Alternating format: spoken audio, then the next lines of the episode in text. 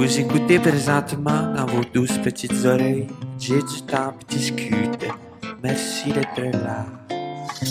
Ouais, c'est Jet Stop qui discute. Ouais, c'est Jet Stop qui discute. Ouais, c'est Jet Stop qui discute. Ouais, c'est Jet Stop qui discute. Yeah, yeah. Georges, merci tellement d'avoir accepté mon invitation. Ça fait plaisir. Ça C'est- fait- je suis content de- content d'être là. On s'avait rencontré euh, il y a environ, je pense que ça fait un, un an ou deux, là, vite fait. Mais euh, Ouais, au gym. c'est ça, c'est ça. Parce que Alex Doré, qui est un ami, puis un- mon trainer aussi, euh, Mhm. Qui connaît tout le monde qui a déjà fait 20 push-ups de suite, maintenant, on dirait, là, comme c'est un gars qui. on était rentré au gym, j'étais comme, ah shit, c'est Georges Saint-Pierre. Alex, pas impressionné, comme, ah, tu veux que je te le présente? Je suis comme, tu me niaises? Je t'avais trouvé tellement fin. Cette fois-là, j'étais pas capable de placer un mot. Moi, j'étais comme. Puis j'en parlais avec Charles aussi avant de commencer de. Tu sais, euh, moi, j'ai eu la chance d'être ado quand t'es arrivé dans Mm. UFC. Donc, on a comme connu ton prime jeune adulte. Tu sais, euh, fait que j'ai checké tous tes combats. sais, on t'a suivi, tout ça. Puis cette fois-là, j'ai je vais rencontrer Georges Saint-Pierre, tu sais. Tout tombé, Chris J, man! T'étais super fin. J'étais pas capable de dire que j'appréciais Hey, ce que tu faisais. j'étais un grand admirateur. Moi, j'écoutais ton, j'écoute encore ton émission euh, Occupation Double. Là. Oublie ça, t'es t'es le meilleur. là. J'espère que tu vas continuer encore longtemps. Ça- ça- J'adore ça. Tu sais, c'est une émission que ça me divertit. Puis c'est- t'es vraiment, vraiment bon dans T'es fin? Ah ouais, t'es- tu, tu nous rire et tout. là. T'es bien gentil. Je te dirais que t'es bon aussi dans ce que tu fais, Georges. Comment. euh, je sais que. Est-ce que tu te considères. Aujourd'hui, si on te demande qu'est-ce que tu fais dans la vie, c'est Mhm. quoi que tu réponds? Euh, je suis un athlète professionnel à la retraite. Je suis un entrepreneur parce que je suis. euh, maintenant, j'ai investi dans, dans plusieurs euh, différents domaines. Je suis aussi.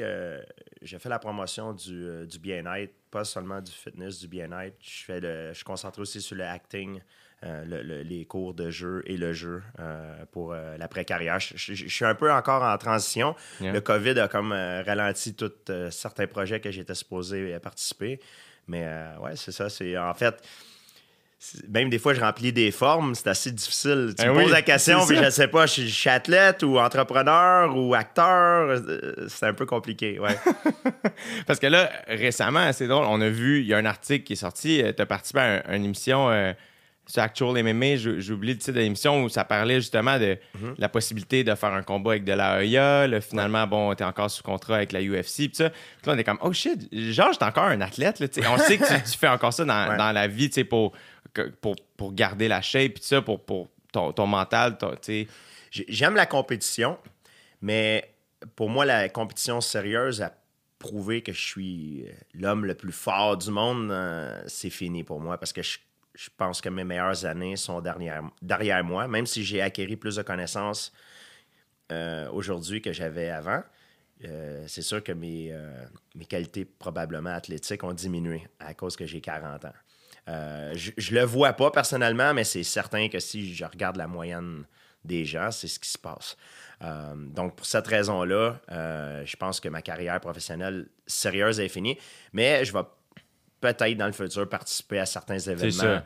des, des, des, euh, des concours, des, des compétitions de, de- de grappling. Puis le combat de boxe, en fait, c'était pas un vrai combat de boxe. C'est un combat de boxe, mais les gains sont beaucoup plus gros.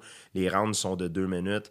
Donc, les chances de se blesser sont beaucoup plus, euh, beaucoup, plus euh, réduites. euh, que- C'était pour une bonne cause. Puis, Exactement, exactement. Est-ce que. Puis là, après ça, là, je te pose la question, loin de moi l'idée de te mettre dans la merde, mais tu t'entends-tu bien avec Dana White? Ça a l'air, ça a l'air d'être un, Ouais. un, un, un, un gars qui est un bon businessman, mais un beau personnage aussi. Puis là, je le pose la question parce qu'il parle pas français, je pense. fait que- Non, Da- Dana White, euh, lui, c'est un. Moi, je le considère comme le meilleur promoteur de tous les temps.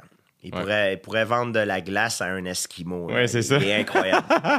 Euh, mais euh, on a une relation d'amour puis de haine ensemble, je dirais. Ben, je dis d'amour, d'amour ami, amical. Euh, c'est comme si souvent je l'aime parce qu'il m'a monté où ce que je suis en tant que carrière. Il, a, fait, il a fait de ma promotion et tout. Euh, par contre, des fois, euh, il fait ce qu'il fait pour le meilleur de ses intérêts, puis moi, je dois faire ce que je fais pour le meilleur des miens. Des fois, ça va à l'encontre l'un de l'autre, puis là, on- c'est un peu euh, des chicanes qui partent dans les médias, mais dans, dans le monde dans lequel je gravite, c'est pas le monde normal dans lequel on vit. C'est un peu, euh, comment je pourrais vous dire, quand on s'aime, on s'aime fort. Quand on se déteste, on se déteste fort. Puis Mm. c'est très émotif. Puis ça se crie un par-dessus l'autre sur les toits. Puis ça va sur les, sur les médias. Puis tout. C'est un peu comme la W. Un mélange de la WWF avec euh, la boxe. Là, c'est, puis c'est comme ça. Puis ça fait partie du show. tu sais. Ouais. Puis euh, Dana White, j'ai aucune rancune. Quand je le vois, je lui tire la main. Puis je vais le voir justement au mois de septembre parce que je, je vais être intronisé au tem- temple de la renommée. Puis c'est à cause de lui que j'ai ça. Donc, Félicitations. ah, c'est gentil, merci. Mais, mais j'ai une bonne relation avec. Qu'est-ce que ça représente pour toi d'être intronisé au Temple de la Renommée? Ah, ben c'est, c'est un très grand honneur parce que pour moi, c'est l'accomplissement de toute une carrière qui, qui, qui, qui finit. Puis euh, ça veut dire que je suis reco- reconnu par mes pairs comme quelqu'un qui a fait euh, des, des grandes choses dans, mon sport. Alors, c'est, un très grand honneur. Est-ce que euh, est-ce que ça finit par être un peu weird de- parce que il y a quelque chose où toi, tu as toujours été Georges Saint-Pierre. Tu as toujours vécu ta vie comme étant. Mettons, je vais t'expliquer où est-ce que. Puis, crime, je suis pas à, à ton niveau, mais dans le sens où, moi, l'autre fois, je suis rentré chez mes parents, puis j'ai vu une photo de moi euh, au Centre Bell, puis le cover du L Québec, puis ça m'a comme flashé de comme, Asti, le fils de mes parents est une vedette, tu sais. tu comprends ce que je veux dire? Ouais. Puis, mais moi, je suis pas impressionné par moi parce que je vis ma vie, j'ai toujours vécu ma vie de la manière que je la vois, puis tout ça. Toi, mettons, ça, ça doit être exponentiel, ce sentiment-là de- d'être Georges Saint-Pierre, un, un jeune kid de Saint-Isidore, se fait intimider. Bon, finalement, on connaît l'histoire. Mais là, aujourd'hui, il y a plein de gens qui te considèrent comme étant le plus grand combattant de l'histoire de ton sport. Et là, toi, on le sait que tu es humble en plus, mais là, tu es rendu à la retraite, puis là, ben, intronisé au temps de la renommée, il y a- un côté aussi où que, comment, comment, tu- comment ta perception de toi a changé? En fait, euh, je pense que c'est important de toujours se souvenir d'où on vient. Puis, euh, je. Moi, je me vois comme deux entités, en fait. Euh, le- celui que vous parlez en ce moment, je suis Georges Saint-Pierre. Je suis le, garçon de Saint-Isidore euh, qui a grandi. J'essaie d'avoir une bonne image, puis d'être gentil avec les gens. Puis je, suis loin d'être parfait, mais bon, je- j'essaie de cacher mes défauts le plus possible, surtout quand on est en public, comme tout le monde. Euh, je suis pas quelqu'un de violent, je suis pas quelqu'un qui, a aucune malice. Mais il y a JSP aussi qui, qui se trouve à l'intérieur de moi, un peu comme un, si j'avais deux personnalités, tu sais. Euh, puis GSP, lui, il est gentil, il est super gentil, mais il adore la compétition. Puis quand il se met, quand il rentre dans le gym puis il commence à s'entraîner, il devient une, personne différente. Il se détache de Georges Saint-Pierre. Puis lui, il est très courageux. Georges Saint-Pierre n'est pas courageux pas tout. Lui, il a peur, c'est un trouillard. Et, et puis il a pas peur, il est honnête aussi, il a pas peur de le dire. Mais JSP, lui, il a peur, mais il va foncer, puis il va y aller pareil, malgré le fait qu'il a peur, puis il va prendre le risque. Puis c'est un fonceur. Puis euh, j'ai comme deux personnalités, c'est comme ça que je les vois. Quand je vois ma photo sur un mur que c'est en position de combat, ça c'est JSP, c'est pas c'est pas moi. Et euh, quand je vois une photo, par exemple, avec mes parents ou mes amis, ça c'est Georges Saint-Pierre. C'est un peu la, la façon que j'essaie de l'expliquer aux gens parce que j'ai jamais aimé me battre. Ouais. J'ai détesté, je déteste me battre. Je l'ai fait parce que ça m'a permis d'acquérir la liberté, la richesse, euh, certains. J'ai accès à plusieurs choses que la plupart des gens n'ont pas accès. Donc, ça donne une qualité de vie. euh, euh, ça peut t'aider à avoir une meilleure qualité de vie dans certains. parce que tu as accès, tu as des contacts et tout. Puis j'ai réussi à le faire, puis c'est pour ça que je l'ai fait. C'est pour ça que je me suis battu. C'est pas parce que j'aimais me battre. Euh, puis euh, souvent, les gens, ils peuvent pas comprendre ça. Puis il y a aussi, dans mon sport, beaucoup d'athlètes qui aiment se battre. C'est ça. Exactement. Donc, donc c'est pas tout le monde qui sont comme moi. Puis je me souviens que quand j'étais au début de ma carrière, je me, je me posais souvent la question parce que je regardais alentour de moi puis j'arrivais pas à m'identifier à personne parce que tous les gars avec qui je m'entraînais, c'est. Moi, je trouvais qu'ils étaient comme un peu des psychopathes. tu sais. Ils, ils aimaient ça se battre, puis ils utilisaient souvent le mot c'était des anglophones, la plupart c'était aux États-Unis, puis euh, des, des gens parlaient anglais dans, dans mon milieu de travail. Ils disaient Ah, I'm excited. Puis même les psychologues, ils me disaient Dis pas que t'as peur, dis que t'es excité à la place. You're- don't, don't say you're, ex- you're scared, you're excited. Puis moi, je trouvais pas que c'était c'était quelque chose qui s'appliquait, là. Parce que je suis. Je suis excité s'il fait moins 20 à Montréal, puis je sais que la semaine prochaine, je m'en vais en Floride, je vais être excité, j'ai hâte. Ouais, ouais. Mais je suis pas excité d'aller me battre dans une cage, j'ai peur.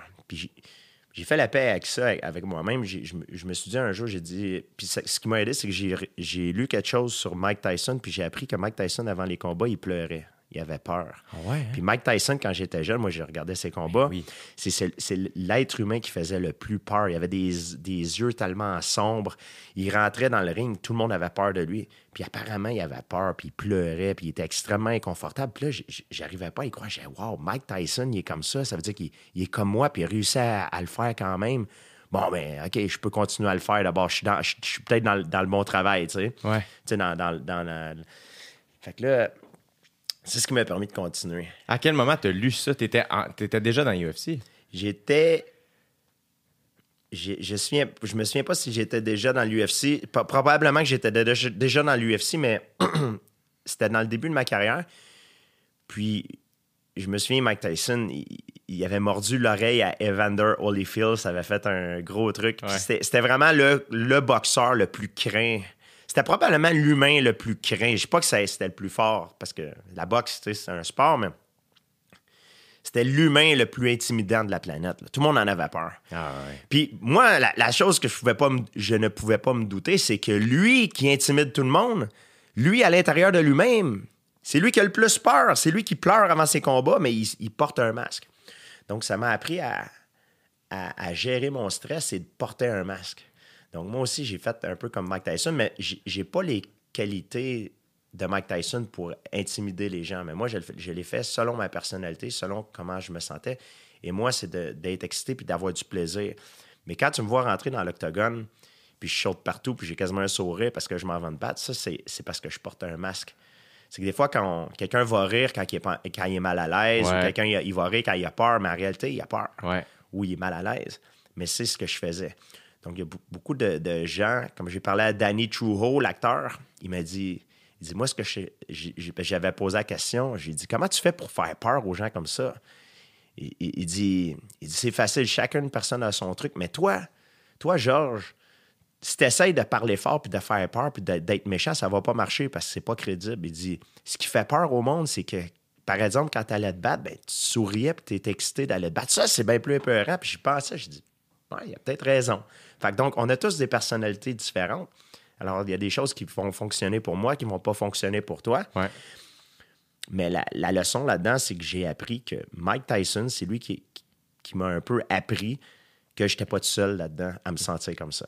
Donc, Yeah. peu importe c'est quoi ton milieu de travail, si tu un comédien ou. Tu peux avoir le trac, mais il faut que tu te mettes un masque, puis tu vas être capable de, de- de surmonter l'épreuve. C'est quand même un Christy de masque à se mettre aussi quand tu t'en vas te battre. Dans le sens, il y a, il y a un masque que je peux mettre, moi, quand je monte sur scène pour faire un show, si je passe une moyenne journée, puis là, il faut que j'aille faire des jokes.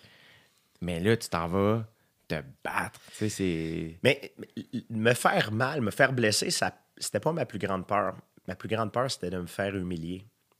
Mais si je me mets dans, les dans la peau d'un comédien, c'est un peu la même chose. Tu sais, moi, c'est ma fierté qui, qui me permettait de performer à mon, à mon mieux, je pense. Parce que c'était tellement important pour moi que je voulais pas avoir fait tous ces sacrifices-là pour rien, puis au bout de la ligne, me, me faire knocker ou me faire humilier. C'était ça ma plus grande peur. Puis c'est un peu la même chose si t'es un comédien tu as travaillé fort sur ton, sur ton show, puis tu arrives là, puis tu es en public, puis ça marche pas, tes, tes jokes ne pognent pas, puis le monde commence à tuer ou rire de toi, tu te fais ridiculiser. C'est une humiliation, Ouais. mais dans chacun à son domaine. Pour moi, les combats, c'est important. Pour toi, c'est le, le, le- spectacle. le spectacle. Ch- Chaque, chaque personne a un domaine qui est important pour, pour, pour, pour lui. Puis si c'est important pour toi, tu, tu veux réussir, donc tu veux pas te faire humilier.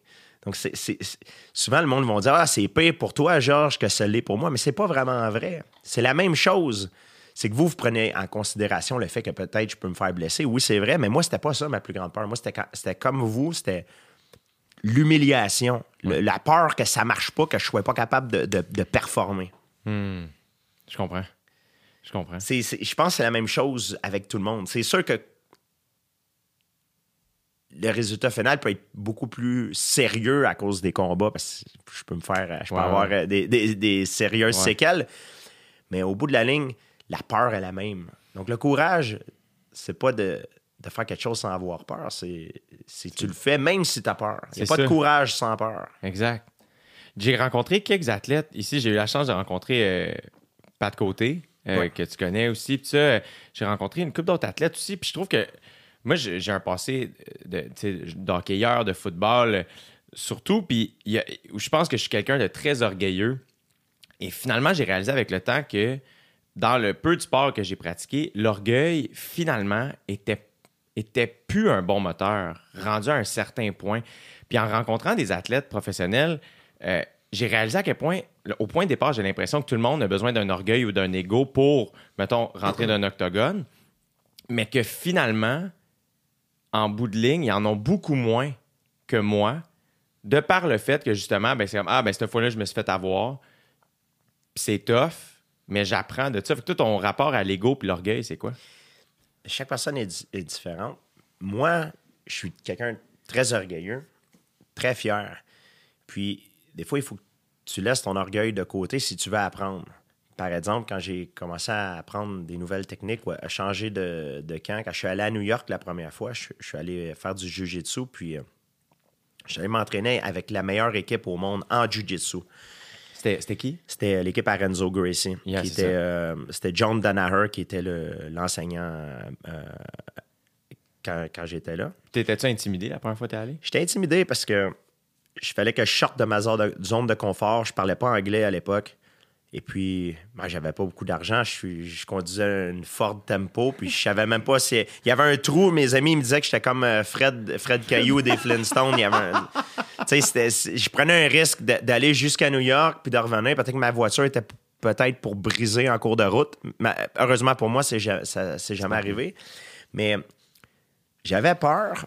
Puis j'étais extrêmement mal à, la- mal à l'aise parce que quand tu arrives dans une nouvelle, dans une nouvelle salle de sport, surtout en, sport de combat, les gars t'observent, puis c'est un peu un, c'est un, un environnement très, très égotistique. Tu sais, c'est- c'est- ils, ils veulent te tester. Puis il faut que tu pèses sur ton ego parce que quand je suis arrivé là, je n'étais pas le meilleur. Euh, je me suis fait quand je me suis fait souvent, comme on dit, brasser, puis je me suis fait euh, humilier dans ma propre façon parce que j'étais loin d'être le meilleur. Mais c'est en pilant sur mon ego, puis de, re- de de- d'y retourner, puis de recommencer, puis même en sortant de ma zone de confort, ça m'a rendu beaucoup plus fort. Parce que quand j'allais me battre dans un combat, tu jamais dans ta zone de confort.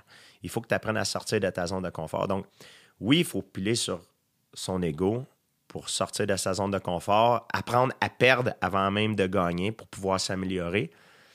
Mais ultimement, je faisais ça pour à cause de mon ego aussi, qui voulait être le champion parce que je voulais pas perdre dans le combat.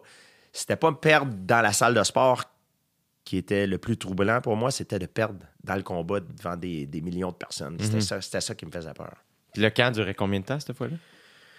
Les camps, le- je fais jamais vraiment de camp. Moi, je suis, je suis, je suis toujours à l'entraînement. Par contre, ce qui change, c'est que bon, quand je sais contre qui que je vais me battre, je dirais que un à deux mois avant, je te dis, huit, huit semaines environ, peut-être deux, deux mois environ, je m'entraîne par rapport à un certain type d'adversaire. Donc, si mon adversaire, c'est par exemple un, un gaucher qui est, plus, qui est plus petit, mais plus large, je vais, je vais essayer de me trouver des partenaires d'entraînement qui sont de, Ouais, ouais. de, de- de la même configuration, avec un style semblable.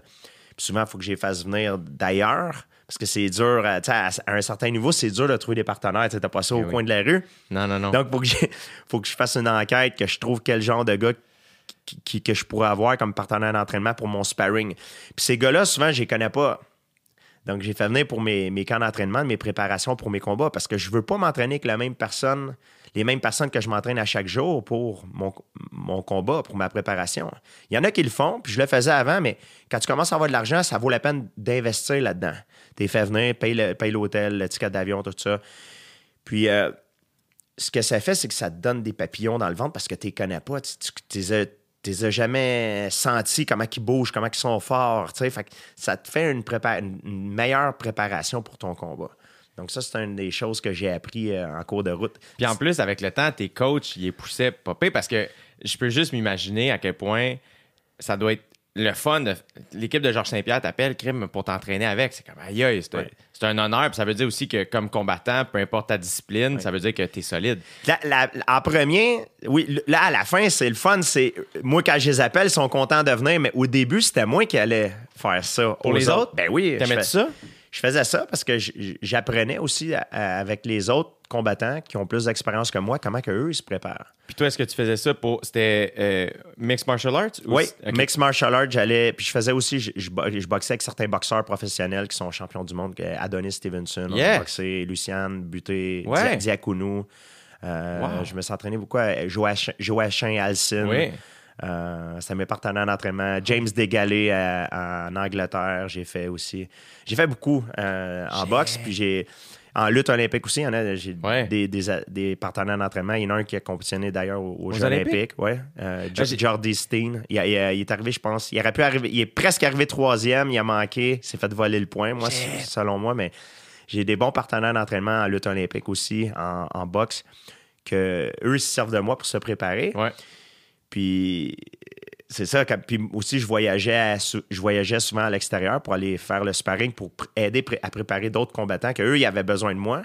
Puis comme ça, quand c'était à mon tour, eux, ils venaient m'aider. Donc c'était comme un échange qu'on faisait. C'est hot. Ouais, ouais, c'est comme ça. Parce qu'avant, avant, on n'avait pas beaucoup d'argent, donc on faisait un échange comme ça. Tu sais, j'avais, j'avais, j'étais cassé, j'avais pas d'argent au début de ma carrière. Fait que ça sauvait beaucoup, beaucoup d'argent quand tu fais des alliances avec certains combattants dans différentes villes. Tu sais, c'est une alliance qui est vraiment professionnelle, mais tu développes une certaine amitié avec, comme par exemple Rashad Evans. Les gens savent pas, mais moi, je suis très, très proche avec Rashad Evans, un de mes très, très bons amis. Ah ouais? Très, très bons amis. Puis vous vous êtes rencontrés comme ça?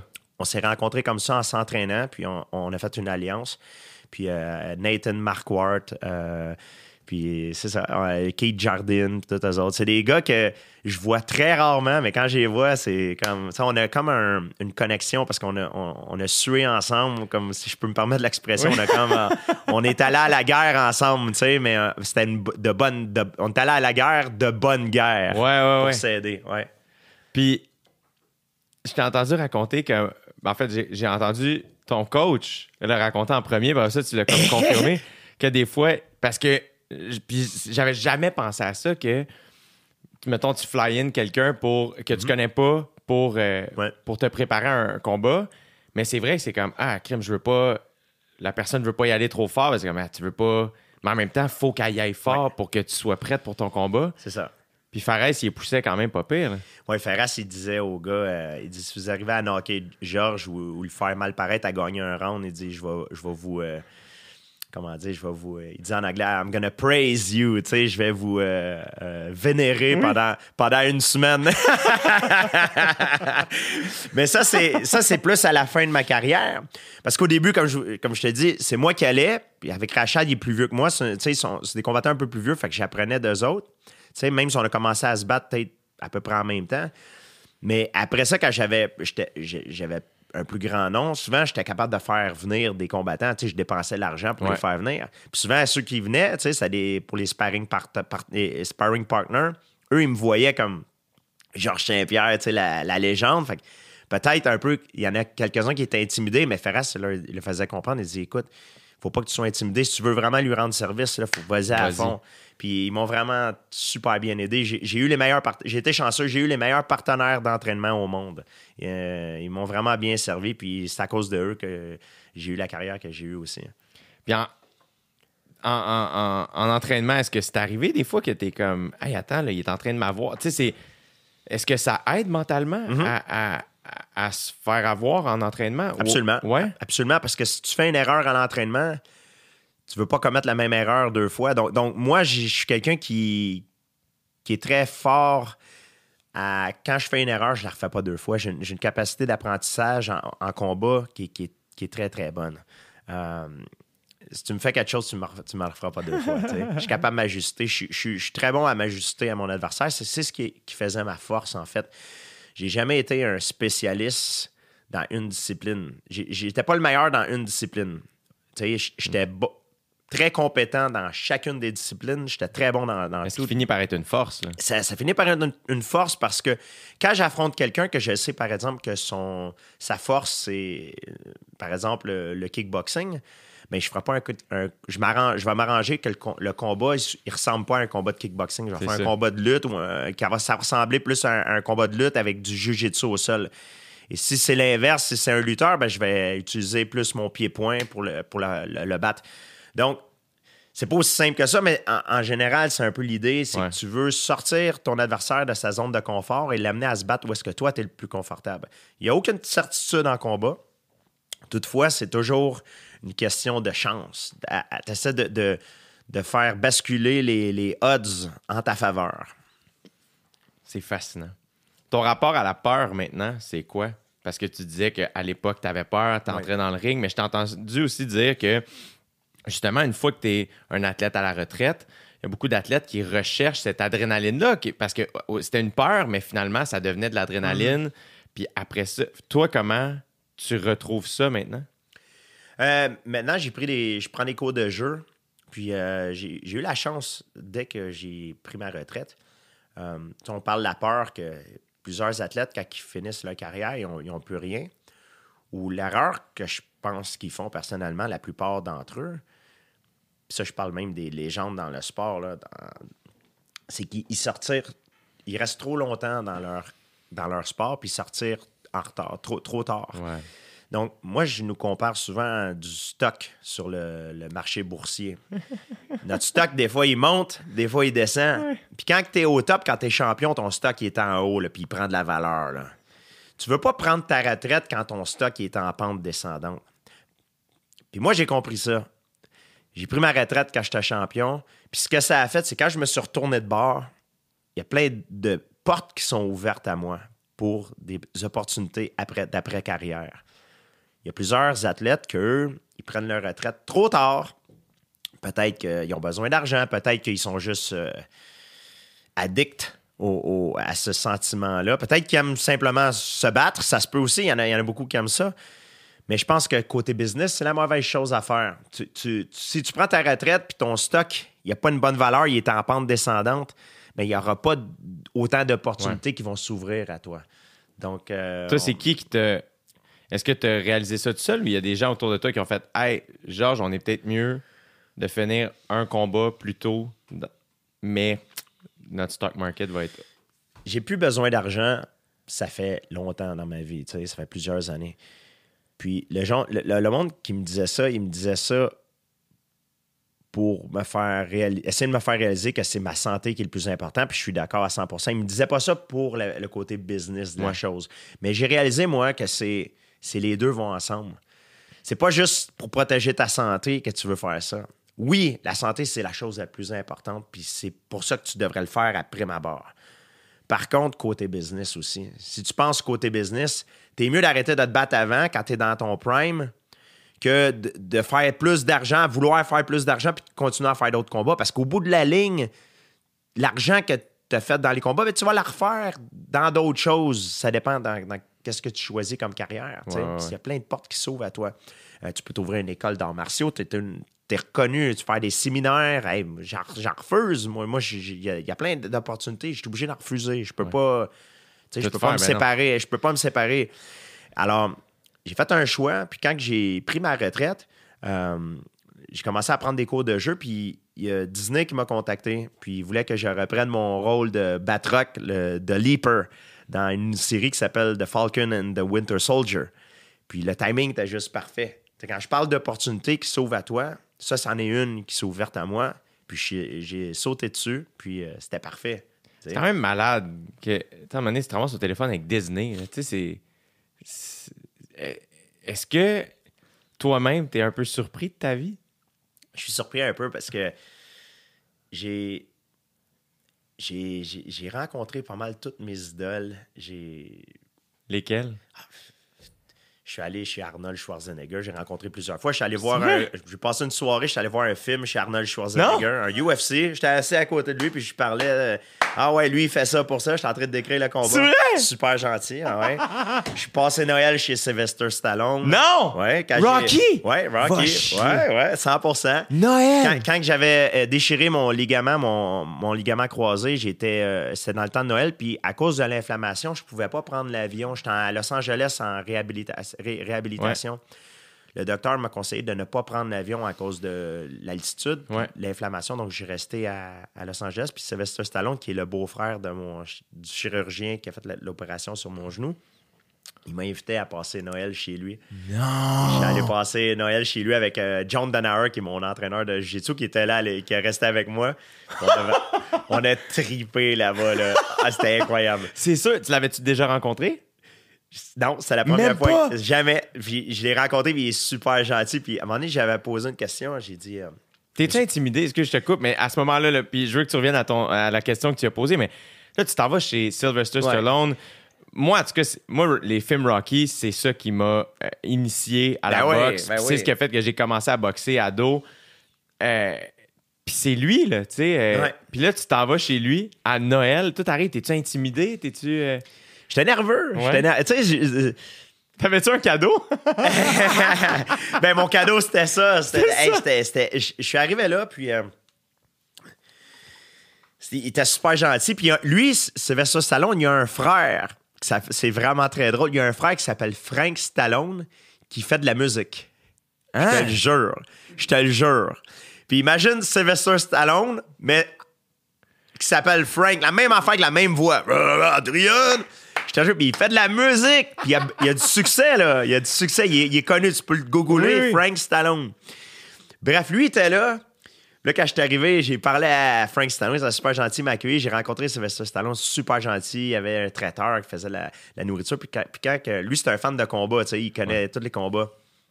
Puis ils m'ont montré plein de choses dans sa maison, c'était incroyable. Puis j'ai posé une question à un moment donné. J'ai dit, euh, Monsieur Stallone, j'ai dit, comment vous faites pour dealer avec le stress? Comment que. C'est quoi votre truc à vous? Puis il m'a appris quelque chose. Il m'a dit, euh, dit que lui, à un moment donné, il fallait qu'il fasse la remise d'un prix. Il était à un, à gala, puis il avait, c'était regardé par des milliers de personnes. Puis quand il est arrivé sur le stage, il, a commencé à être nerveux. Ça l'a pris, ça l'a surpris, tu sais, que ça l'a comme touché. Puis il s'est dit dans sa tête, il dit merde, si j'arrive pas à lire les lignes comme il faut, je, vais me tromper. Puis il y a plein de monde qui vont voir ça en direct, je vais me faire humilier. Il dit merde, il dit faut pas que je me trompe. Puis là, il s'est mis à penser. Là, je, il- me le disait, je le disais en français, mais quand il me le dit en anglais, il dit And then I start thinking, they are watching me. I am not watching them. Then- avec sa voix comme ça. Fait que là, je me suis dit, attends un peu, c'est Rocky qui me parle. fait que là, j'étais comme, wow! Mais en réalité, c'est une super bonne leçon. Mais oui. Fait que lui, ce qu'il fait, c'est que. Puis c'est ce que je fais aussi pour mes combats, à cause qu'il m'a appris la leçon. Je le fais, puis j'ai pas peur de le faire, je- de le dire. Il se complimente. Lui avait un truc pour faire monter son, son- sa confiance. Ouais. Moi, c'est la même chose que j'ai appris depuis ce temps-là. Quand j'ai un combat, j'allais devant le miroir avant de rentrer. Juste quand quelqu'un, quand le, le, le, le combat- préposé, le préposé au UFC, il dit Saint-Pierre, you're up next. Je m'en vais dans la toilette, je me regarde dans le miroir. Normalement, je mettais mon bandeau pour tout ça. tu sais. Ouais.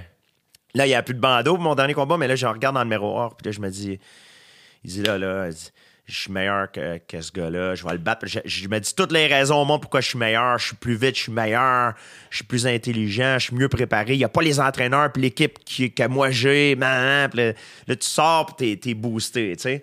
Parce que la confiance, c'est super important pour un combattant, puis Eh oui. pour tout le monde. Exact. Si tu veux faire quelque chose dans la vie puis tu vas avoir du succès, oui, c'est normal d'avoir peur, mais il faut que tu te prépares bien. Puis d'où là vient la confiance. La confiance, c'est important. Tu peux avoir tout le talent que tu veux, tout le talent, les skills que tu veux au monde, mais si t'as pas la confiance, c'est un peu comme quelqu'un qui, a- qui a beaucoup d'argent dans son compte de banque, mais il n'y a pas aucun accès. Il n'y a, pas, Pas accès. moi- il y a pas accès à son compte de banque. Donc, ça prend les deux pour, euh, pour euh, avoir. euh, Ben oui. avoir de- de- Pour, pour réussir. exactement. OK, c'est ça, c'est Frank. On a. Frank Stallone, c'est ça, Frank. exactement. That's exactement. it. Mais oui. Ouais, ouais. Il fait de la musique, lui. Ouais. Il est super gentil. C'est un gros fan de boxe. Il me disait Why don't you weave like la- Harry Weave? Weave like Harry Weave. Il me disait ça. Il dit Bouge ta tête. Je dis Monsieur, j'ai si on bouge trop la tête en combat, on a reçu un coup de pied dans la face. C'est tu- C'est un autre sport, tu sais. Il y a des affaires que tu peux pas faire. il était super sympathique. C'est malade. Ouais, ouais. Noël chez Sylvester Stallone. Ouais, super euh, sympathique. Je me suis fait étrangler par euh, Chuck Norris aussi. Oui? Oh yeah. J'ai rencontré au Comic Con. Puis là, j'étais supposé aller cet été euh, pour faire un séminaire avec lui. Malheureusement, c'est annulé à cause du COVID. Ben oui. Chuck Norris, super gentil. Ouais? Je me suis fait cassé la gueule dans un film par Jean-Claude Van Damme. Oui, ça, Dans ça devait être un Kickboxer. idole. Ça, ça devait être Je quelqu'un. me suis fait battre par euh, Steven Seagal dans un film avec. Fait que je suis vraiment, ma vie est complète. Je peux, tu sais, je suis vraiment heureux. J'ai rencontré toutes mes icônes. euh, euh, Royce Gracie, c'est lui qui va me présenter pour l'in- l'intronisation du Temple de la Renommée. Fait que je, suis- je suis, je suis aux anges. là. Wow! Ah ouais, c'est. Pour moi, mais, tu sais, Mike Tyson, je m'en vais faire son podcast prochainement. C'est vrai? Ouais, puis je le connais aussi. Je Tu l'ai l'as déjà rencontré- rencontré? rencontré plusieurs fois. C'est vrai? Ouais, ouais. Il a l'air smart. Il est super gentil, puis, puis il est très intelligent. Il est très éduqué dans ce qui est euh, tout ce qui a trait à l'art de la guerre, le, combat, puis tout ça. Ouais. Il est très intelligent, très, euh, très éduqué dans ce domaine-là. La première fois que tu l'as rencontré, te souviens-tu, c'était où? Oui, je l'ai rencontré euh, au. euh, c'est un, un télé-réalité que je faisais qui s'appelle The Ultimate Fighter. Ouais, J'étais un, un coach à l'époque, puis j'avais demandé à Dana White, j'ai dit. Ce serait le fun d'avoir Mike Tyson. Tout on est tous des fans de Mike Tyson qui viennent nous parler de la peur. Puis il est venu. Et, le UFC ont rentré en contact avec Mike Tyson. Ils ont dit Georges que tu viennes euh, faire un petit speech quand tu es à Vegas. Puis il est venu. Puis Wow. j'y ai parlé. Puis je l'ai rencontré plusieurs fois. À m'emmener dans à l'aéroport à Londres, London. Euh, je l'avais rencontré. Je pense qu'il était en. Lui, je pense qu'il est- maintenant, il est, euh, il est musulman. tu sais, Il était avec un groupe. euh, je, faisais, je pense qu'il faisait un voyage religieux ou quelque chose. Puis j'ai- je disais, Hey Mike! Il disait, Hey, what's up, George? avec sa petite voix. Ouais, ouais. Il est super gentil. C'est Ouais, malade. ouais, ouais. T'as-tu checké son combat contre. euh, Ben oui. Roy Jones? Ben oui. Ah ouais, c'était. Fallait pas que ça dure plus longtemps parce que il- Roy Jones, était- il était plus capable. là, Eh tu sais. my Ouais. God! Ouais. Mais ça, c'est. c'est- Le monde, il y en a beaucoup qui sont pas d'accord avec ce genre de truc-là, mais moi, je suis pas quelqu'un qui, qui fait du. Je suis pas, je suis pas quelqu'un qui, qui dénigre ça. C'est un sport de divertissement. Puis je pense que ça a sa place. Puis tout le monde, doit savoir que c'est pas là pour savoir qui, qui est le champion du monde. là. Les deux gars se battent pas pour ça. Ils se battent parce qu'ils ont envie de le faire. Puis c'est un trip. Puis, puis le monde sont curieux. Ils veulent voir qu'est-ce qui va se passer. Moi, je vois pas aucun problème avec ça. tu sais. Ouais, surtout rendu à, à leur âge puis au niveau, tu sais, ils ont, ils ont- ils ont tout prouvé déjà. Là, puis tout le monde, ça changera pas le fait que les gens les admirent. Tu sais, Il y a personne qui va faire, je l'admire plus. C'est impossible. tu sais. La, la seule chose que je souhaite souvent quand ces, événements-là sont, sont, sont, sont annoncés, c'est qu'il n'y ait pas de, de malchance qui arrive ou de Ouais. mauvais coups, puis que les, les gars ne se blessent pas sérieusement. Mais c'est sûr qu'ils doivent passer des tests pour la commission athlétique. Mais c'est des combats, c'est quand même des combats qui sont sérieux, tu peux te blesser, mais c'est moins. Les risques sont beaucoup moins grands. Ouais. Comme par exemple, ce combat-là, je pense qu'il y avait des gants. Les gants étaient plus gros aussi. Ouais, t'sais. ouais. Les, rounds ils étaient de deux minutes au lieu de trois. Donc. Puis les, les deux, ils ont fait beaucoup d'argent aussi. t'sais. Fait que c'est comme ça, ça permet à certains athlètes qui ont pris leur retraite, puis peut-être qui ont mal géré leur. Parce qu'il y a bien des athlètes qui gèrent pas bien leur argent, de se faire un autre, un autre coup d'argent. Puis là, après, j'espère pour eux qu'ils peuvent se retirer, puis OK, j'ai plus besoin de rien, merci, bonsoir. t'sais. Rendu à ce niveau-là, c'est cool. Moi, moi aussi, je suis assez d'accord avec toi dans le sens où je pense que tout le monde comprend que c'est une, une autre, c'est d'une autre, c'est une autre sorte De divertissement. C'est ça, Ah, exact. Mais mettons, quand tu étais au prime de ta carrière, là, euh, tu devais être confronté à ça parce que toi, en plus, il y a le mot art, tu sais, dans tu sais, des arts martiaux mixtes. Fait que toi, tu es là aussi, tu sais, bon, on a parlé de ta santé, évidemment, euh, mais ça reste du divertissement. Mais pour toi aussi, c'est une forme d'art, c'est une expression de soi. Ouais. Comment ces idées-là se rallient? Comment toi, tu, tu réussissais à faire ton chemin? Visiblement, tu l'as bien fait, mais comment tu. Mais pour moi, le, le mot, quand on dit mixed martial art, le monde, souvent, souvent il me demande art, c'est quoi le rapport de art? Mais je vais vous le dire, la- la- la- pour moi, personnellement, qu'est-ce que ça signifie? Quand on regarde, par exemple, Michael Jordan jouer au basketball, t'as pas besoin de connaître le basketball pour apprécier Michael Jordan parce qu'il il fait quelque chose qui est différent. Il fait quelque chose qui est beau à voir. Quand tu regardes Wayne Gretzky ou Connor McDavid jouer au hockey, c'est un peu la même chose. Ils ont, ils ont quelque chose qui les sépare des autres. Chaque, chaque joueur élite, en fait, ont quelque chose qui, qui font qui- qui font en sorte qu'ils sont incroyables. Donc, le côté artistique dans un combat, pour moi, outre que la victoire, c'est d'être capable de faire une technique que, que les gens qui vont même pas rien connaître au combat vont pouvoir apprécier ce que je fais. Dire Waouh, ce qu'il vient de faire, c'était beau. ce, qui- ce coup de pied-là ou ce, ce, ce takedown-là, cette projection-là, c'était incroyable. Le timing était parfait. C'est, ce gars-là, je connais pas rien au combat, mais ce gars-là, il sait ce qu'il fait, il est fort. C'est ça, en fait, l'idée. Le- le- l'expression artistique, c'est que tu veux faire quelque chose que même quelqu'un qui connaît pas le combat, quand il va le voir, il va dire Waouh, ce gars-là, il est, ce gars-là, il est fort. Il, il y a quelque chose de différent qui, qui, qui le sépare des autres. Mo- moi, c'était souvent mon, mon explosion, mon timing Ben oui. à, à pouvoir amener mes adversaires au sol. C'était quelque chose que j'étais très reconnu Ouais. pour faire. Il y en a d'autres comme Khabib Nurm- Nurmagomedov, par exemple. Lui, c'est son contrôle, le contrôle qu'il a sur ses adversaires au sol quand il se par-dessus. Anderson Silva, c'était ses mouvements qui ressemblaient un peu à la, ma- la matrice, le Ah film, puis c'était incroyable. Euh, John Jones, c'était sa créativité. BJ Penn, c'était. Conor McGregor, c'était c'était son timing, sa précision, Ouais. son punch. Donc, t'as pas besoin de connaître le combat pour, quand tu regardes ces athlètes-là, tu te dis, waouh, il y a quelque chose qu'ils font, que c'est pour ça qu'ils sont forts. Ouais. Parce que ça les sépare des autres. C'est cette, cette qualité-là. Puis comment, toi, tu sais, parce que la UFC, ça reste du divertissement, finalement, tu sais. Comment, toi, tu, tu gérais ça, justement, de faire, hey, là, attends, oui, je veux Mhm. divertir, mais je veux aussi me protéger, puis surtout gagner. Tu sais, moi, j'ai plus à gagner que juste vous faire un show à soir. Absolument. Euh, gagner, c'est la, la chose principale. Et je dirais même pas gagner. Moi, je vais, le dire, puis j'ai pas peur de le dire, c'est de ne pas se faire blesser. Mes entraîneurs m'ont toujours appris que avant d'attaquer, il faut que tu apprennes à bien te défendre. Puis là, on va dire, oui, la meilleure, la meilleure euh, défense, c'est l'attaque. C'est vrai. C'est vrai. Mais moi, j'avais un style de, de, pour, de combattant qui faisait en sorte que j'étais très axé sur comment combattre, gagner d'une façon efficace sans, en prenant le moins de dommages possible.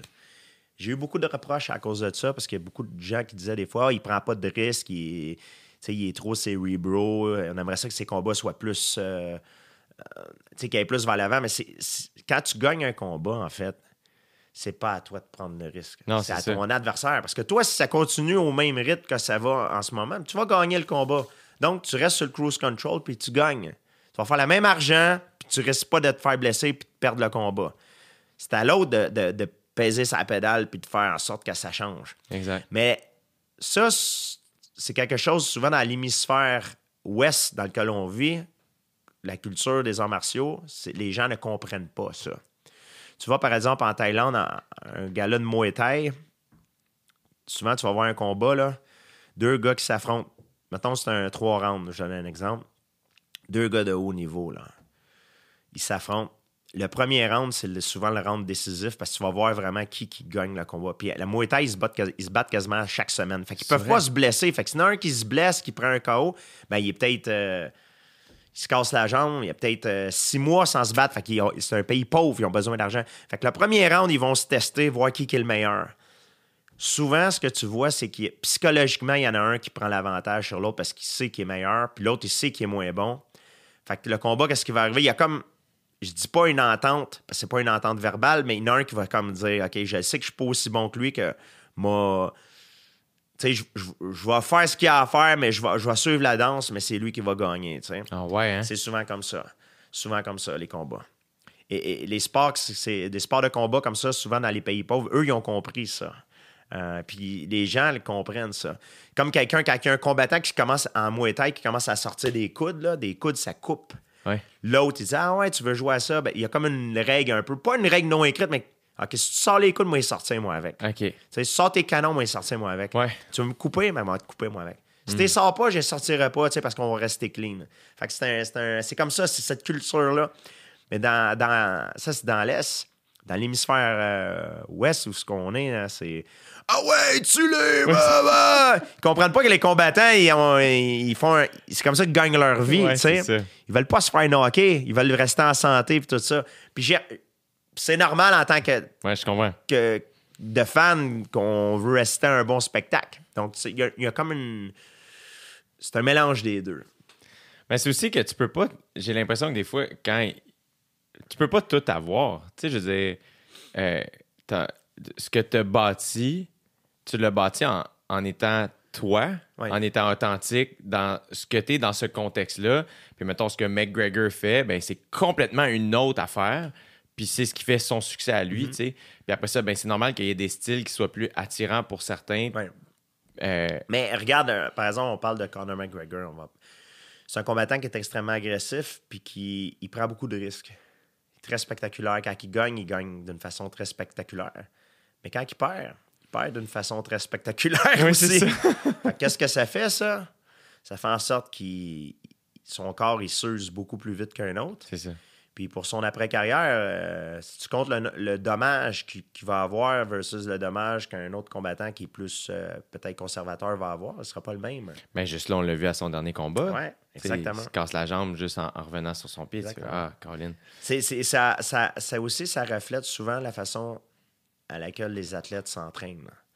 Euh, moi, j'ai vu beaucoup d'athlètes laisser leur carrière dans le gym, malheureusement. Donc, tu sais, oui, on se prépare, c'est un sport de combat, mais souvent, des fois, il faut essayer de.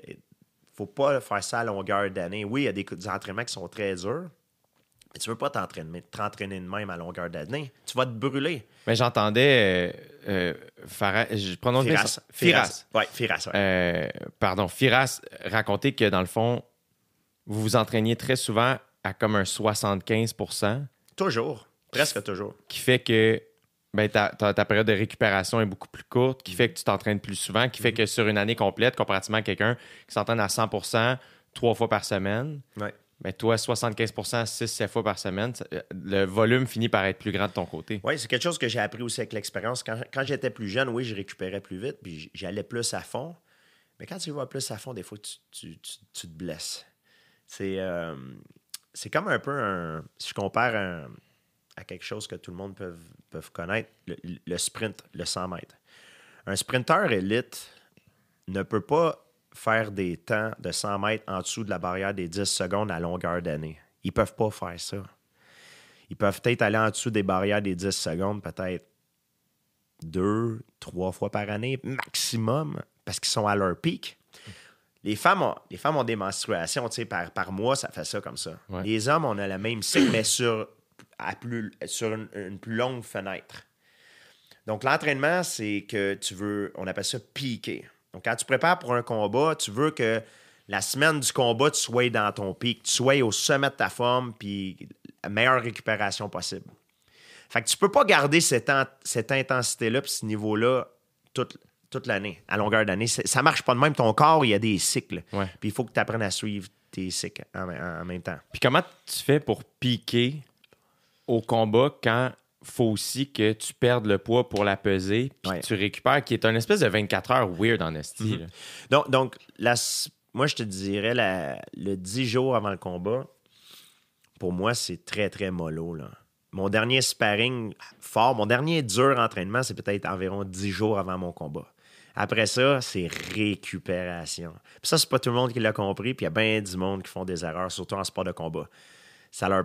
C'est sûr que durant le camp d'entraînement, tu es tout, le temps- raqué à quelque part, tu jamais à 100% mais ce 10 jours-là que tu gardes à la fin, c'est justement pour ça.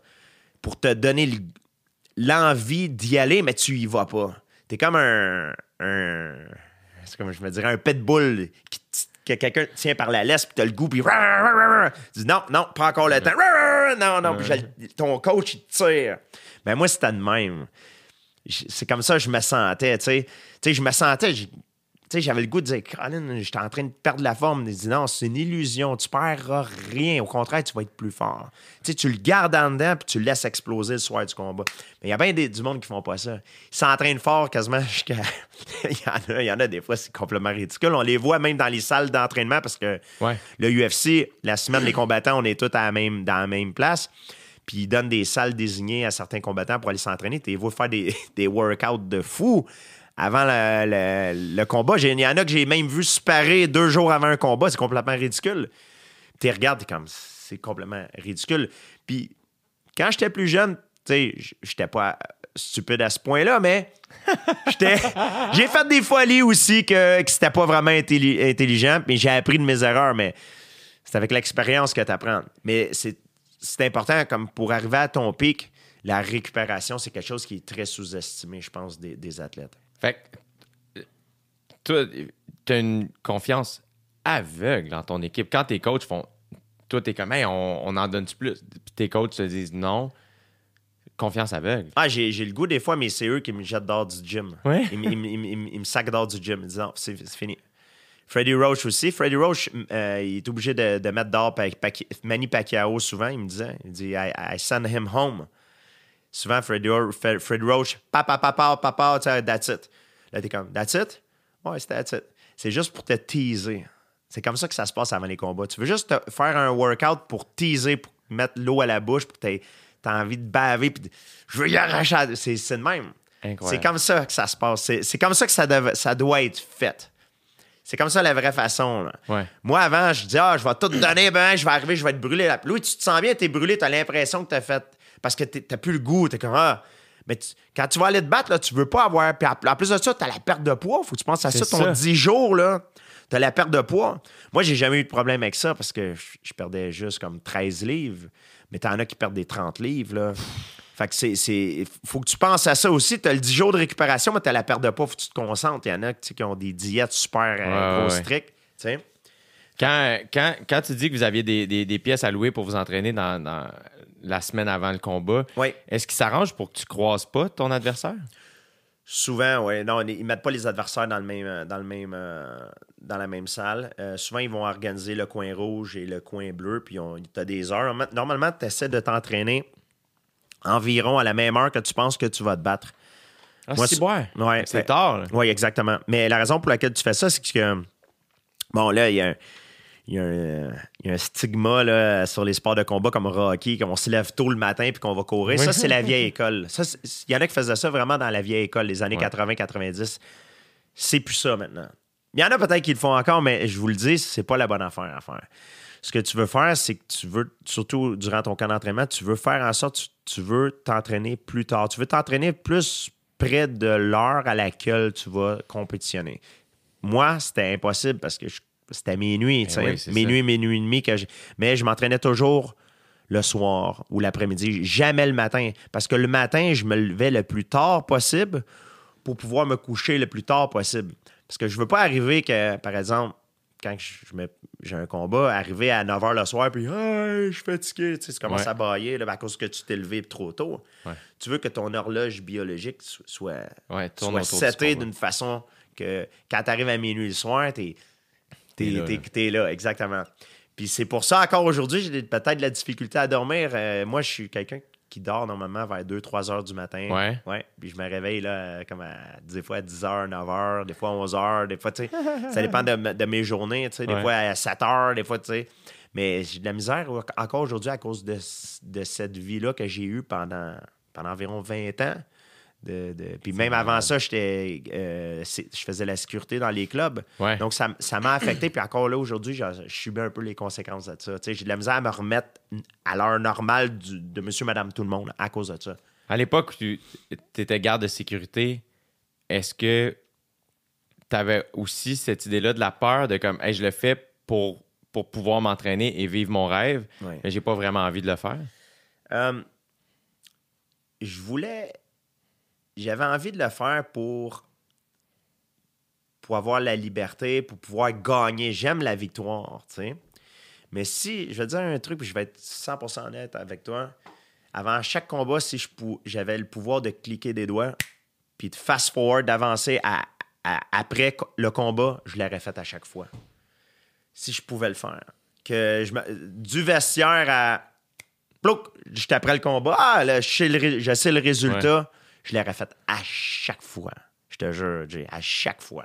Il n'y a pas une fois que, j'aurais- que, que j'ai aimé ce sentiment-là de- de- d'incertitude. C'est- c'est intolérable. Eh, C'est insupportable. Insupportable. Mais le fait que tu as vécu, on reviendra, euh, si tu veux, à, à- à- à ta vie d'un club à l'époque, mais parce que je trouve ça intéressant à ce moment-là, parce que le fait aies réussi d'une manière ou d'une autre, puis je vais utiliser le mot confort, mais c'est pas vraiment vrai, mais à trouver du confort dans, ces- dans les moments les plus inconfortables. Parce que ding, ça sonne, puis il y a quelqu'un devant toi, un bis-bing, là, qui veut t'arracher à la tête. tu as vécu ça. Tu sais, comme, puis il n'y a rien qui peut t'aider. Tu es dans une cage. Il y a de la clôture, le monde gueule, ça sent la bière, puis t'as- c'est intense. en- C'est le, le fait que tu aies traversé ça à plusieurs reprises, j'imagine qu'aujourd'hui, dû. Tu dois être beaucoup plus calme. Il doit y avoir quelque chose, un apprentissage de, de faire. Si bon, t'es allé à la guerre tout seul. En, en- en fait, le pire, ce que tu dé- de la façon que tu le décris, toi, tu le décris dans la cage. Euh, moi, pour moi, personnellement, le pire, c'est l'attente. L'attente en sachant que tu vas te battre. La cage, c'est- c'est pas le, pire moment pour moi. C'est l'attente. Du, du moment que tu sais que tu vas te battre jusqu'à dans le vestiaire quand le préposé dit Saint-Pierre, you up you're up next. Ça, c'est le pire. Après, moi, moi je suis sur ce que j'appelle le, le- le cruise control. Donc, je suis complètement stoïque, aucune émotion. Je sais ce que j'ai à faire pour gagner, puis ces choses-là doivent être faites à tout prix. Peu importe le- ce que ça va me coûter, je dois, je dois les faire. Donc, en, su- en suivant cette ligne de conduite, je sais que mes chances de victoire vont monter au maximum. Il n'y a jamais de certitude, mais je sais que si je fais ce, que, ce qui doit être fait selon mon plan de match, à tout prix, peu importe si ça me coûte un bras ou une jambe, ben, il faut que je le fasse. Je sais que mes chances de victoire sont là. Puis en plus, Je m'en vais avec cette mentalité-là. C'est comme un peu un soldat qui va à la guerre. L'enjeu n'est pas le même, mais c'est un peu la même chose. sais. ouais, absolument. Tu t'en vas aveuglément, puis tu es sur le, le cruise, le cruise control, puis toutes les répétitions que tu as faites dans ta salle d'entraînement, puis dans ta vie, dans ta carrière, tout ce que, tout, chaque moment que tu as pris pour te préparer à ça, c'est ce qui va t'aider à, à ça. Mais toi, en plus, qui n'aime pas l'attente, plus ta carrière avançait, plus l'attente était longue parce que t'étais tout le temps le main event. Ouais, mais tu sais, c'est- Chaque combat, puis quand j'étais jeune, je, me, je pensais que le stress était pour partir. Genre, à un moment donné, je vais être plus vieux, j'aurais plus peur. Puis j'ai j'ai réalisé à un moment donné que la peur va toujours être là. La seule chose qui change, c'est que tu apprends à comment dealer avec. Tu l'acceptes. Et maintenant, je sais que la peur, ça m'a rendu beaucoup plus fort, beaucoup plus explosif. Ça a augmenté mon, mon, mes- mon, mon temps de réaction, mon temps de décision. Donc, ça, vous aviez, chose. vous aviez étudié ça en, en- en Christie. Il y avait, il y avait quelqu'un qui faisait du seconde par seconde les photos. Ouais. Oui, j'avais un, j'avais un- il y avait un scientifique qui était là. Puis chaque, chaque équipe a une arme secrète. Il y en a qui prennent des, des, des drogues, des, des stéroïdes, des trucs comme ça. Ils ont des docteurs. Nous, on avait la chance. On avait un gars euh, qui était avec Ferras, que lui, il découpait les combats. Il, il- il regardait les combats, puis il, il arrêtait. Il faisait des frames, comme quand quelqu'un lance un coup de poing, clac, clac, clac. Donc, en mesurant le nombre de frames et la réaction de, de- de chacun des combattants, il est venu à la, à la conclusion qu'il il- connaissait le, le temps de réaction de chaque combattant. C'est une espèce de nouvelle statistique, un peu comme dans Moneyball, Ouais. où il y avait une nouvelle statistique de ah, les gars, c'est but, genre, puis personne calculait ça. Ouais. Là, vous autres, c'est le temps de réaction. Exactement. C'est, les. L'art de la guerre. Les, les, les, les connaissances, ceux qui ont le plus de, conna- de connaissances, c'est eux qui gagnent. Euh, ceux qui ont l'arme que personne ne connaît, c'est eux qui gagnent. Donc, la, la Deuxième Guerre mondiale, c'était la, la bombe atomique. Eh oui. Euh, Genghis Khan avait le, l'arc et la flèche avec le- sa technique sur le cheval. Nous, on avait. euh, Royce Gracie avait le Jiu-Jitsu à l'époque. Nous, on avait le. le- on calculait les, les frames, les temps de réaction. Donc, c'est. Tu sais, le fait que, que j'ai été champion puis que j'ai eu la carrière que j'ai eue, oui, j'ai travaillé fort, j'ai été bien préparé, j'ai rencontré des, mentors exceptionnels, mais il y a aussi un, côté chance là-dedans que j'ai eu la chance de rentrer en contact puis d'a- d'avoir l'aide de, plusieurs personnes. C'est plein de choses ensemble. C'est pas une ligne droite qui a fait que j'ai eu le succès. Puis je suis très, très chanceux. Puis je, le reconnais aussi en même temps. Euh, je trouve ça cool que tu parles de chance. Euh, parce que moi, à chaque fois que je dis je suis chanceux, il y a tout le temps quelqu'un, puis cette personne-là est bien intentionnée, mais elle va toujours me répondre Ben, tu crées ta chance, puis tout ça, tu sais. Puis je, Ouais. je comprends ce que tu veux dire, mais il reste, ça, c'est peut-être 50% mais l'autre 50% c'est vraiment de la chance. Mhm. Mhm. Est-ce que tu te sens comme ça aussi?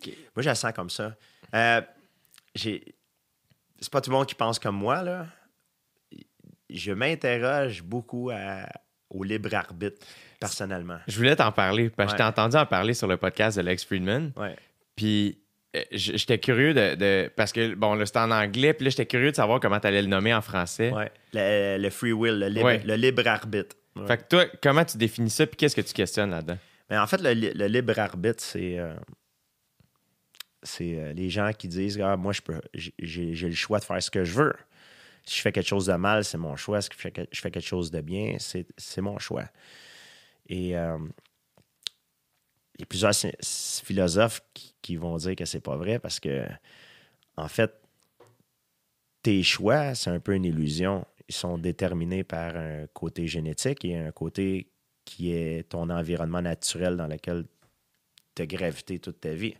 Et moi, je suis, je suis un peu. euh, Au début, j'étais très. Je ne croyais pas au libre arbitre du tout.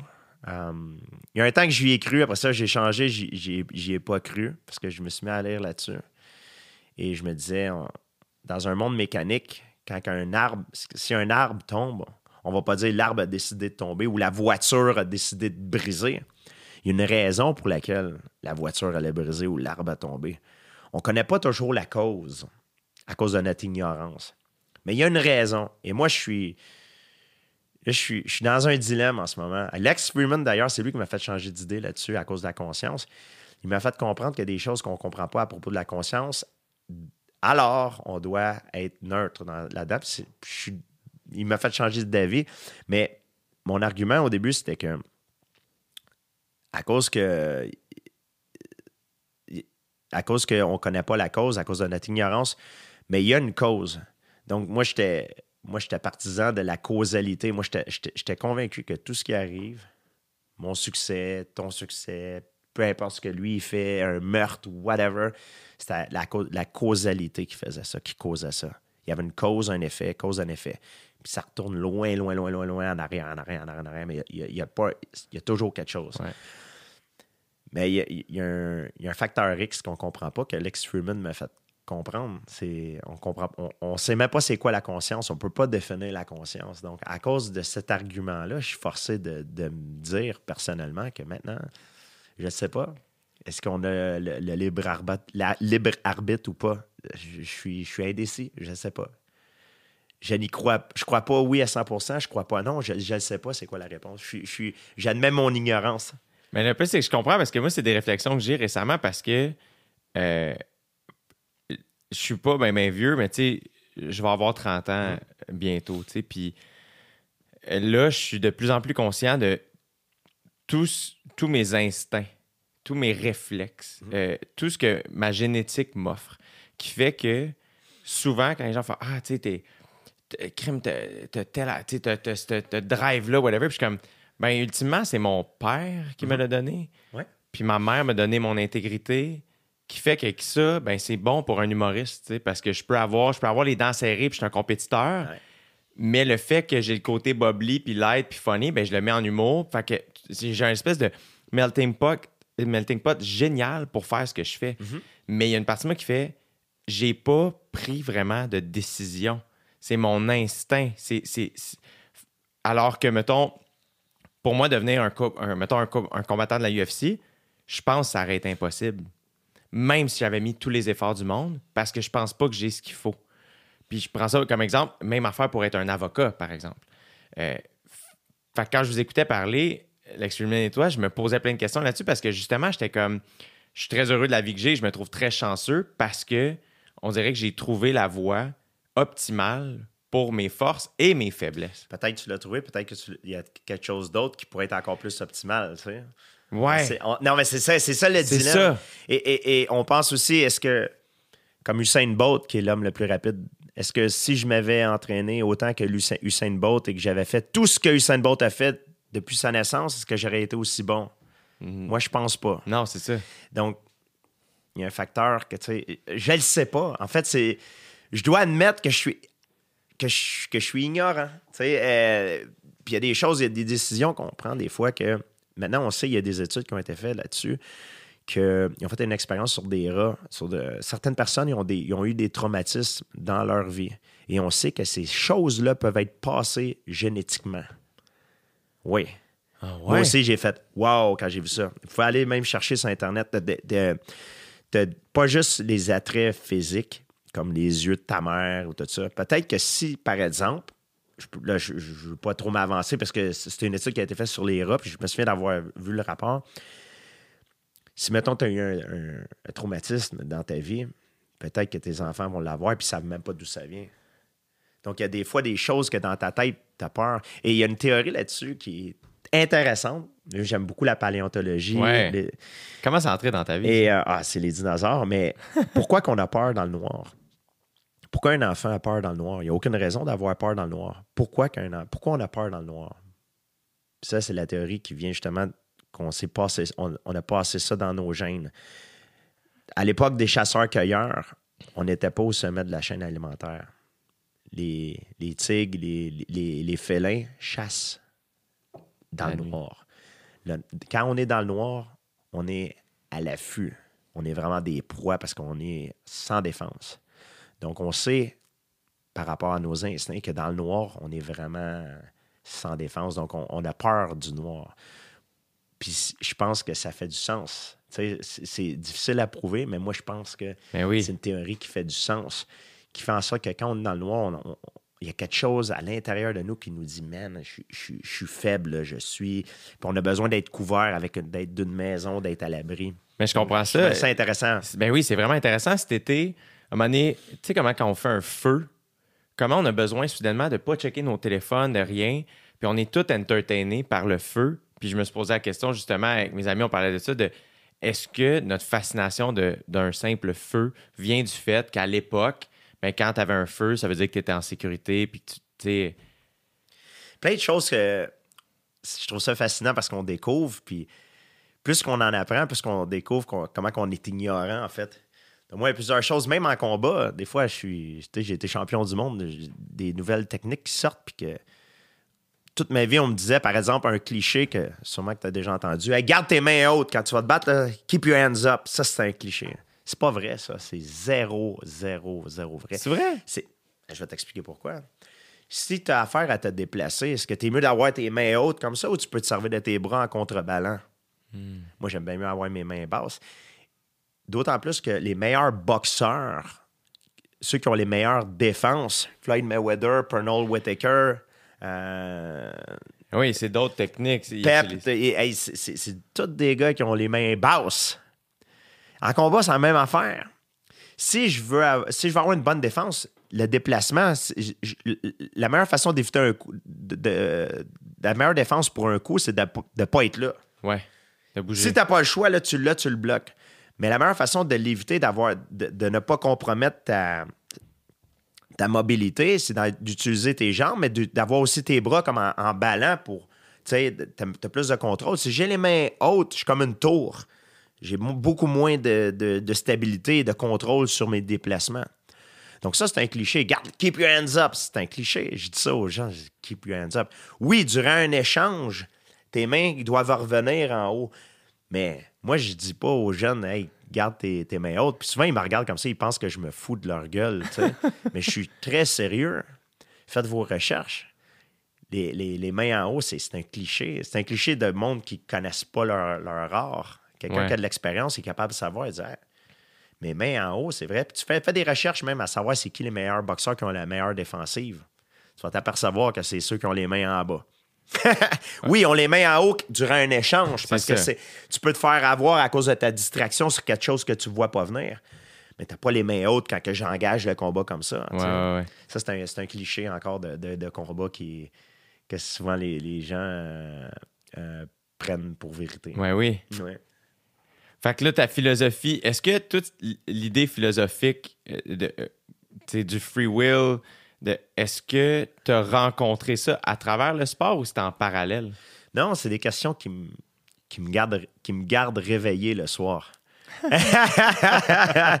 Souvent, je dors pas puis je me demande, je dis, hey, y a-tu quelque chose? Y a-tu quelque chose après la mort? Y a-tu. Euh, tu sais, puis moi, j'ai été élevé d'une famille, euh, tu sais, qui sont, euh, sont catholiques, là, tu sais, ils croient, ils croient beaucoup à Dieu. Puis moi, je suis, je suis, je suis pas un croyant, je suis pas un, je suis pas un croyant, puis je suis pas non plus un athée. Un, athée. On appelle ça en anglais un indécis, agnostique. Je le sais pas, parce que je suis ignorant. Puis j'avoue que je suis ignorant. Sais, tant aussi longtemps que j'ai pas quelque chose qui me, convaincre du, qui va me convaincre du contraire. euh, tu sais, puis je change d'avis des fois. tu sais, Il y a juste les fous qui changent pas d'avis. euh, comme je te parle à propos Eh oui. du free will. Eh oui. J'étais convaincu que ça n'existait pas, mais c'est Lex Freeman, jusqu'à tout récent, qui m'a convaincu que Est-ce que tu es arrivé à lui avec ces questions-là? je suis arrivé à lui parce que lui, c'est un spécialiste. euh, euh, puis ce qui est intéressant, c'est que lui, c'est un, un spécialiste dans l'intelligence artificielle. Ouais. Puis j'ai posé la question, j'ai dit, Lex, est-ce que c'est possible de faire un robot qui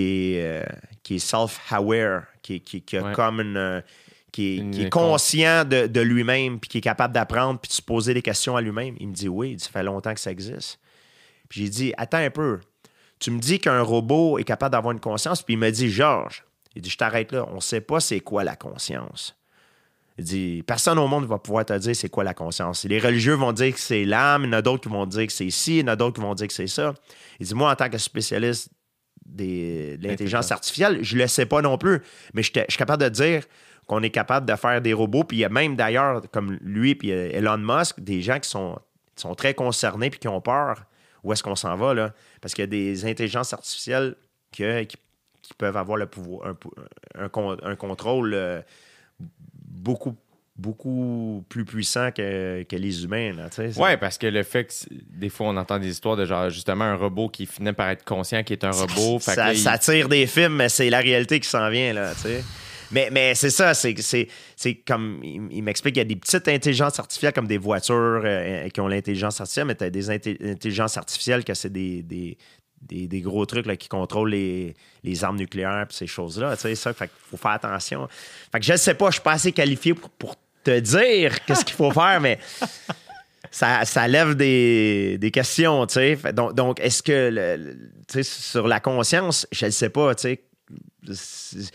Plus que tu apprends, plus que tu parles, j'ai la chance de rencontrer certaines personnes, des fois, qui m'en apprennent beaucoup, puis plus que je réalise à quel point je suis ignorant, c'est incroyable.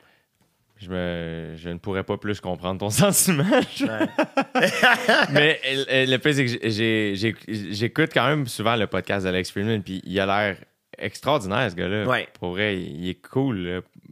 En tout cas, il a l'air vraiment Il est très, très éduqué. C'est une des personnes les plus éduquées que, que j'ai rencontrées dans ma vie. Là. Mais ce que je trouve cool de ce gars-là, c'est que non seulement il est éduqué, mais en plus, bon, il fait du jujitsu. Ouais. Euh, il, y a- il a- il y a aussi, euh, moi j'ai aimé comment il a fini son podcast avec toi, les mots qu'il a utilisés, parce que il, il- il est très calme aussi quand il parle, puis il t'envoie la reconnaissance, puis euh, tout ça. Mais je trouve que on sent toute sa sincérité, tu sais. Ouais.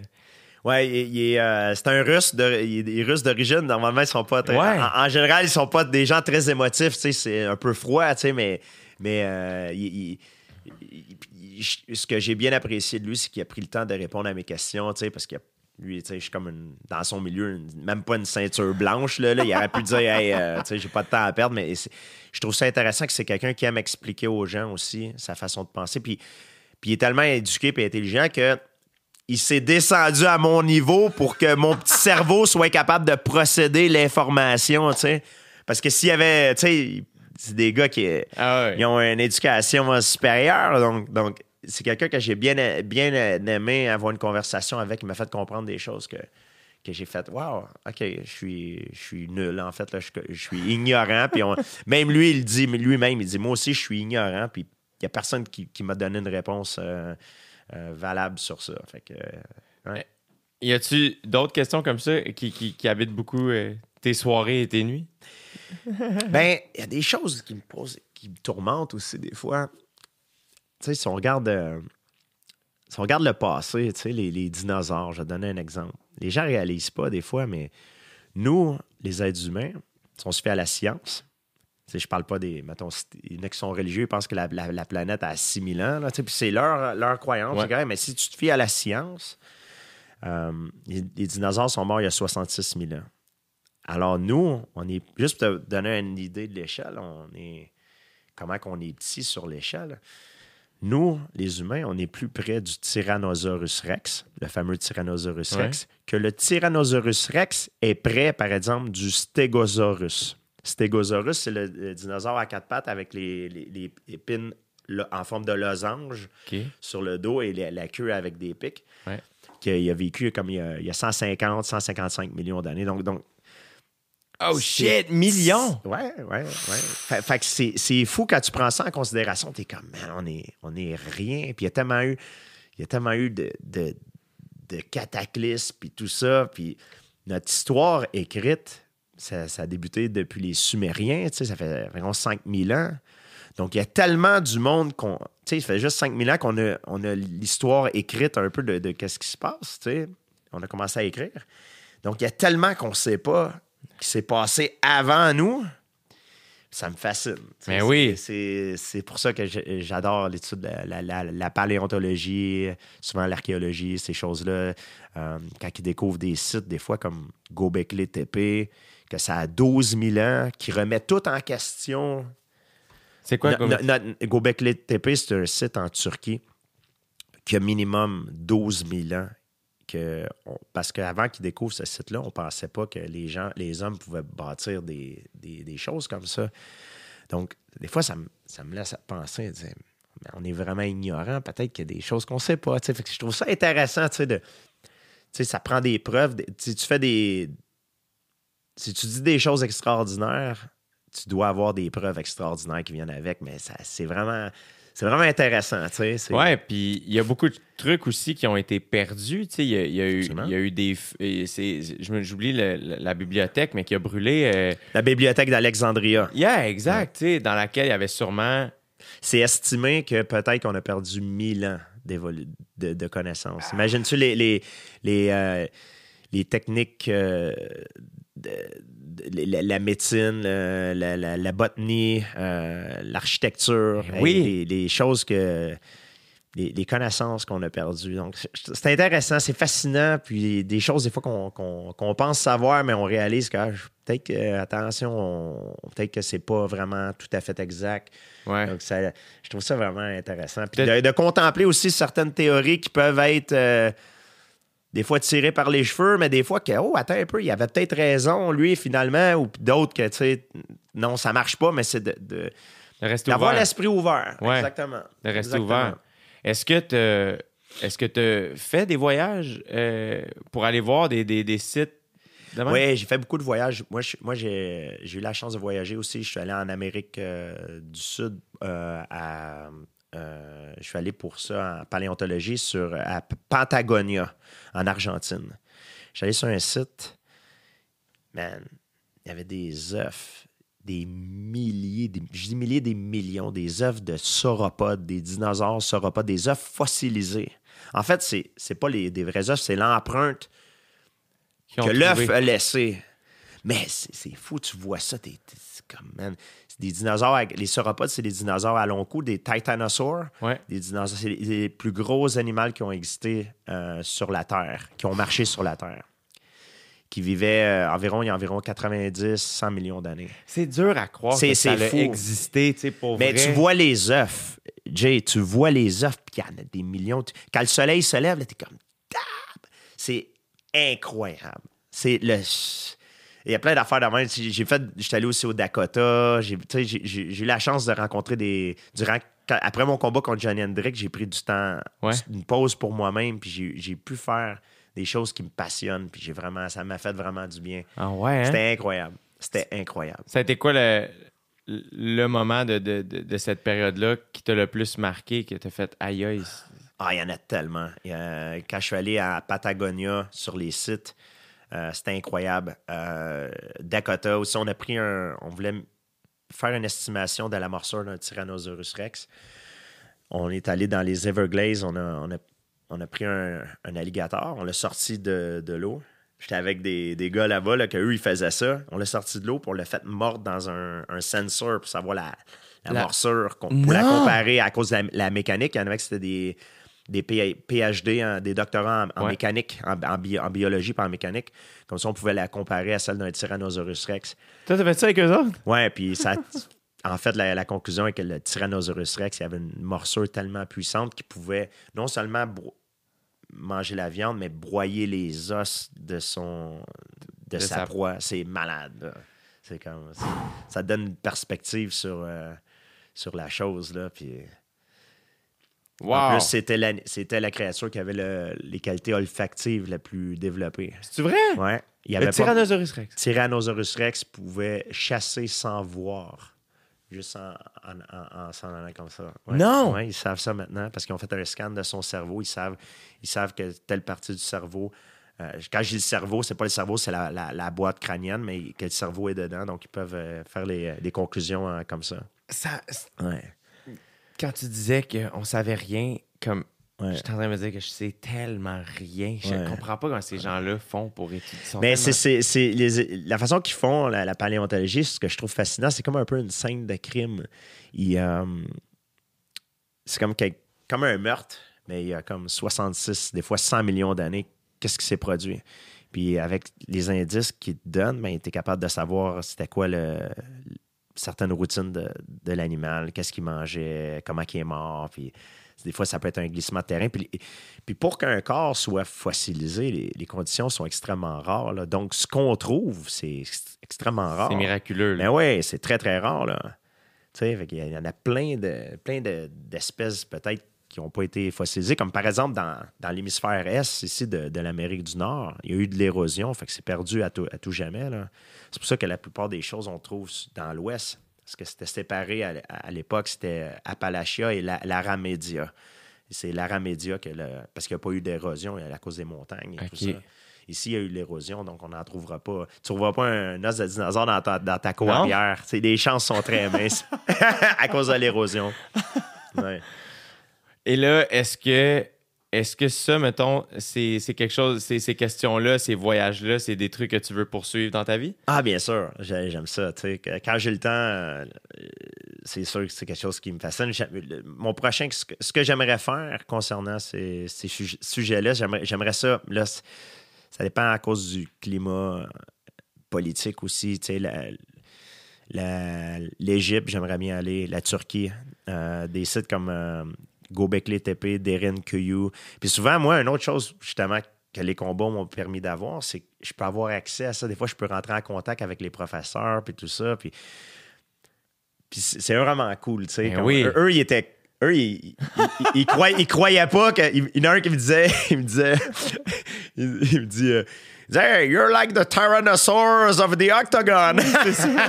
T'es le tyrannosaure de l'Octogone. Je suis comme, ouais, pas exactement. là, mais- Je suis plus comme le Dromaeosaurus euh, que le tyrannosaure. Là, on faisait des jokes, puis il me regardait comme ça. Ah, tu connais ça? Ouais, je connais ça. Les grosses jokes de dinosaures. I'm more like the Dromaeosaur than the Tyrannosaurus. Like, Tyrannosaurus, c'est les heavyweight. Moi, je suis pas un... euh, Ah, c'est drôle. Oh, ouais. Oh, ouais. Euh, J'ai bien du fun avec ça, tu sais. Eh oui, c'est. ah, j'ai jamais été en Égypte, puis c'est plate parce que ça brasse en, en dans ce coin-là, Ouais. puis c'est vraiment triste, là, tu sais, mais ça. C'est fou ne rien comprendre, pas avoir de réponse. Mhm. T'es comment face à une affaire où t'as pas de réponse? Justement, quand t'es comment la conscience, je sais- quand tu dis je sais pas, t'es-tu. euh, Moi, j'admire un peu aussi beaucoup Ouais. les gens qui sont capables de dire Ah, je sais pas c'est quoi, ou tu sais. Ben, c'est. Écoute, faut, faut que tu pèses ton ego pour l'admettre. Quand tu dis que je le sais pas, c'est que tu admets que tu es inconscient. Moi, ce qui me fait rire souvent, c'est que des gens qui disent qu'ils le savent, mais qu'après ça, tu trouves que leurs croyances sont fondées sur certaines choses qui sont complètement absurdes. Tu comprends ce que je veux dire? Ouais. C'est pas fondé. Ça, ça me fait encore plus rire, mais c'est correct. On vit dans un monde qu'on accepte le- le- les, les- les croyances de tout le monde, mais tu sais, à la fin de l'année, quand si tu fais des mathématiques, là, 2 plus 2, ça fait 4, ça fait pas 3, puis ça fait pas 5. Si c'est 2 plus 2, ça fait 4, tu sais? Puis je pense des fois donner, côté croyance, correct, mais tu sais, dans notre éducation, donner le, le choix aux gens de, cro- de croire ce qu'ils veulent, surtout quand on parle de science, tu sais, ou de, de mathématiques, tu sais, ça faut faire attention. Des fois, ça peut, ça peut aller euh, d'une façon que, tu sais, 2 plus 2, ça fait 4, ça fait pas. Tu comprends ce que je veux dire? Si Ouais, on ouais, commence à dire que ça fait 5, ouh, le- le- le- le- les avions, les, ils vont Ouais, peut-être commencer à tomber. Puis les, y a plus d'équilibre. C'est ça, tu sais, c'est ça. Mais c'est pour ça que ça me fascine, des fois, de, de, de, de comprendre euh, certaines choses. Puis après ça, je, me- je réalise, merde, je connais rien. Je suis ignorant, complètement ignorant, tu sais. Mais- il y, a- il y a quelque chose là-dedans aussi où moi, on dirait que plus j'avance en âge, plus j'a- j'admets ça. Ouais. Alors que, mettons, jeune vingtaine, plus fier, plus. Ah non, Ouais. ouais, moi aussi, même chose. Tu sais, Puis à un moment donné, on dirait que tu pognes un, un mur, puis un autre. Puis à un moment donné, c'est comme Ah, si, bois, je sais rien, man. Euh, Moi, je rentre chez mes parents à cette heure, puis je m'excuse du passé. Je suis comme, Hey, excusez, hein, j'étais. Hey, tu, tu viens de décrire exactement ma vie en deux phrases? je commence, j'apprends, j'apprends. Là, je pensais que je connaissais. Tu sais, hey, ça, c'est ici, c'est ça. c'est de- ça, t'avais. Wow. Oh, shoot. OK, c'est pas vrai. OK, ah, man, là, je suis dans la merde. OK, non, je connais rien. OK, c'est bon, je vous laisse aller. là. c'est ça que je suis, je suis là. OK, je connais rien. Je sais Mais pas. plein d'humilité aussi, Ouais, tu sais, ouais. face à ça. Moi, c'est- c'est c'est rendu ça aussi beaucoup de. Juste hier, j'étais avec mon meilleur ami Joey, puis il est tellement brillant, il a tellement. Puis pas, pas juste en termes de connaissances, mais émotionnellement aussi, puis tout ça. Puis, man, quand je jase avec lui, là, je, je fais juste essayer. Hier, j'ai dit, j'ai l'impression que j'aurais fallu que je prenne des notes de cours. Ouais. Asti, j'ai lui d'origine syrienne, mais il m'expliquait, tu sais, la, la, la descendance de- de- de- des peuples de ce coin-là du monde. Puis Je suis comme, ah fuck, je l'ai sûrement déjà appris en plus. Puis Ouais. j'ai pas prêté attention, tu sais, ou je sais pas, mais. C'est ça, de- des, des choses, des fois, dans notre cerveau, on a peut-être. Il y a peut-être des mémoires qu'on qu'on n'est pas capable d'accéder, tu sais, qui, qui, qui reviennent pas, mais peut-être qu'ils sont, peut-être Ouais. qu'ils sont là, mais c'est que.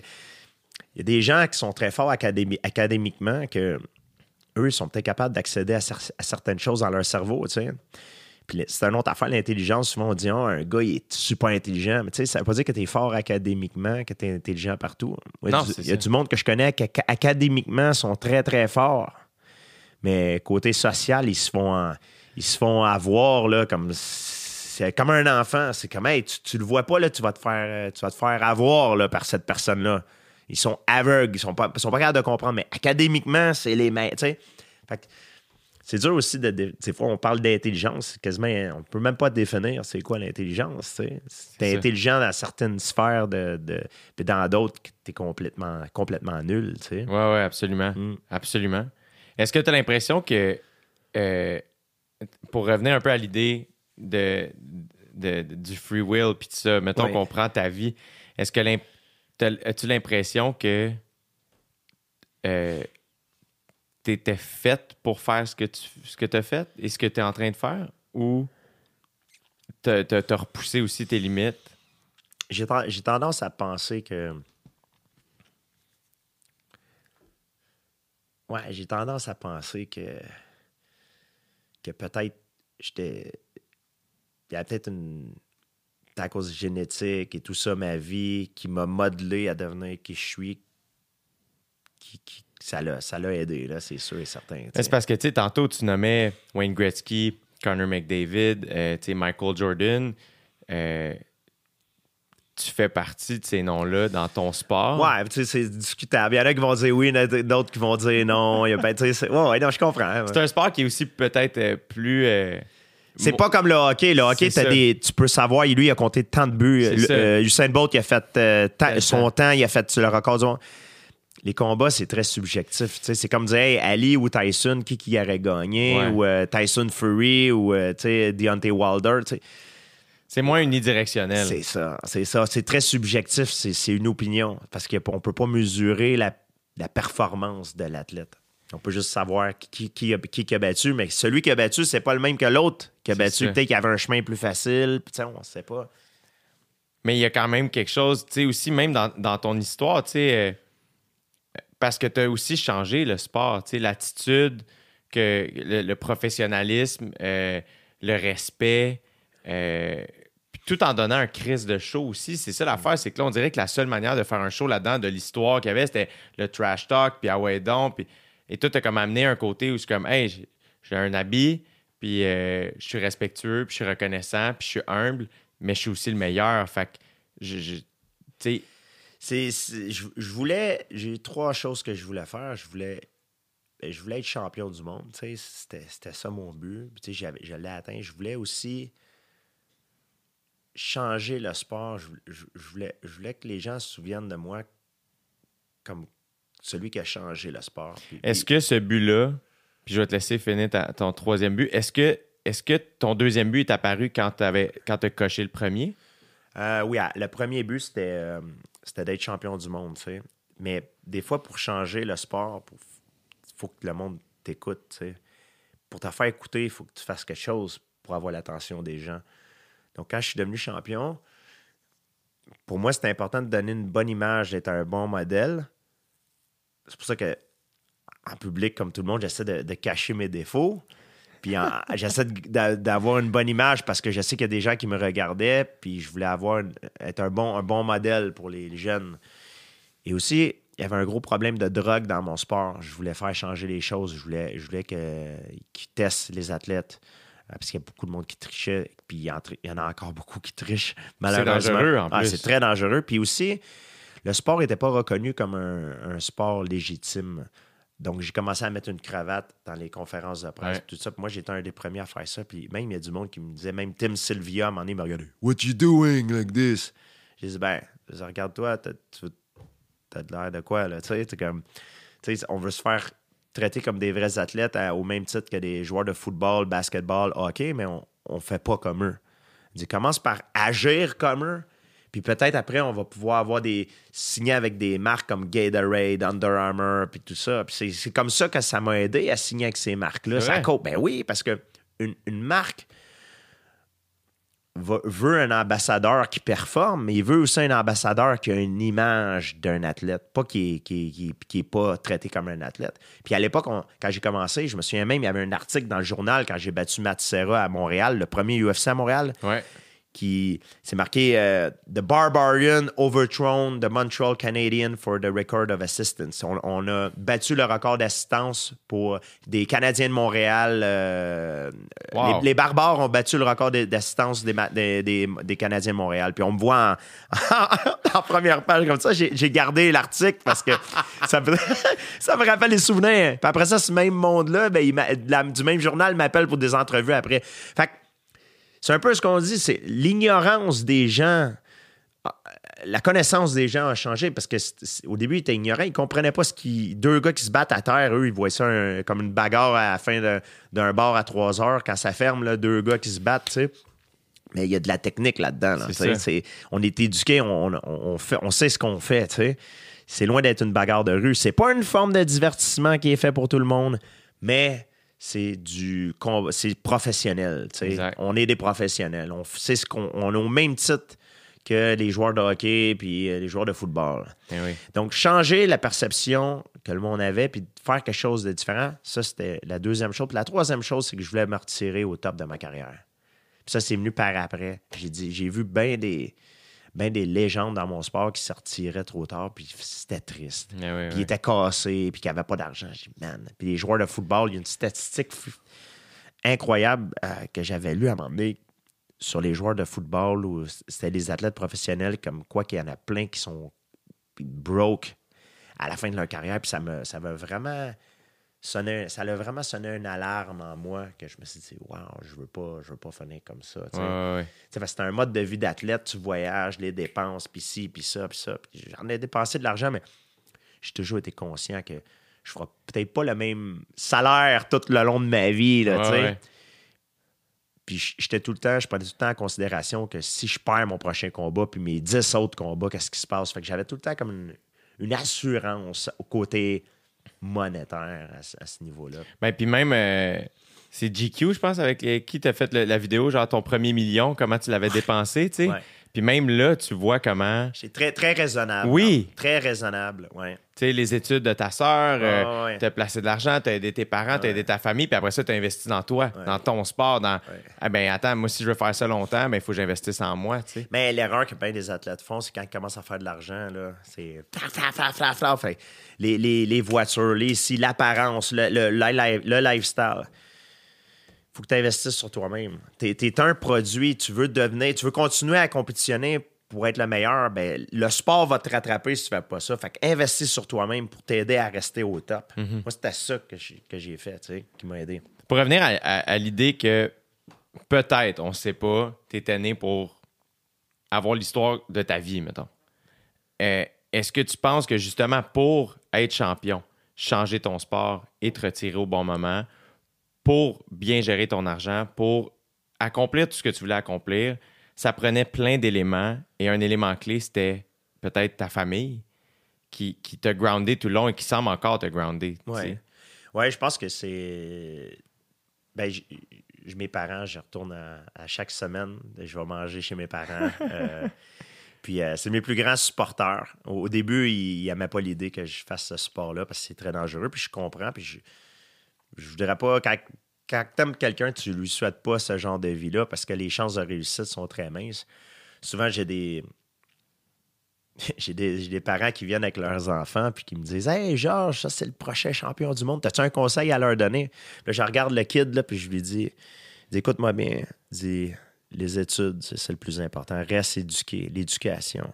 Puis le parent me regarde souvent comme ça. tu sais, Il attendait que je lui dise Ah, continue de t'entraîner, casse la gueule à tout le monde. Oui, fais du sport si tu veux. Puis ça, c'est pas juste dans le combat. Le hockey, le baseball, le basketball, même affaire.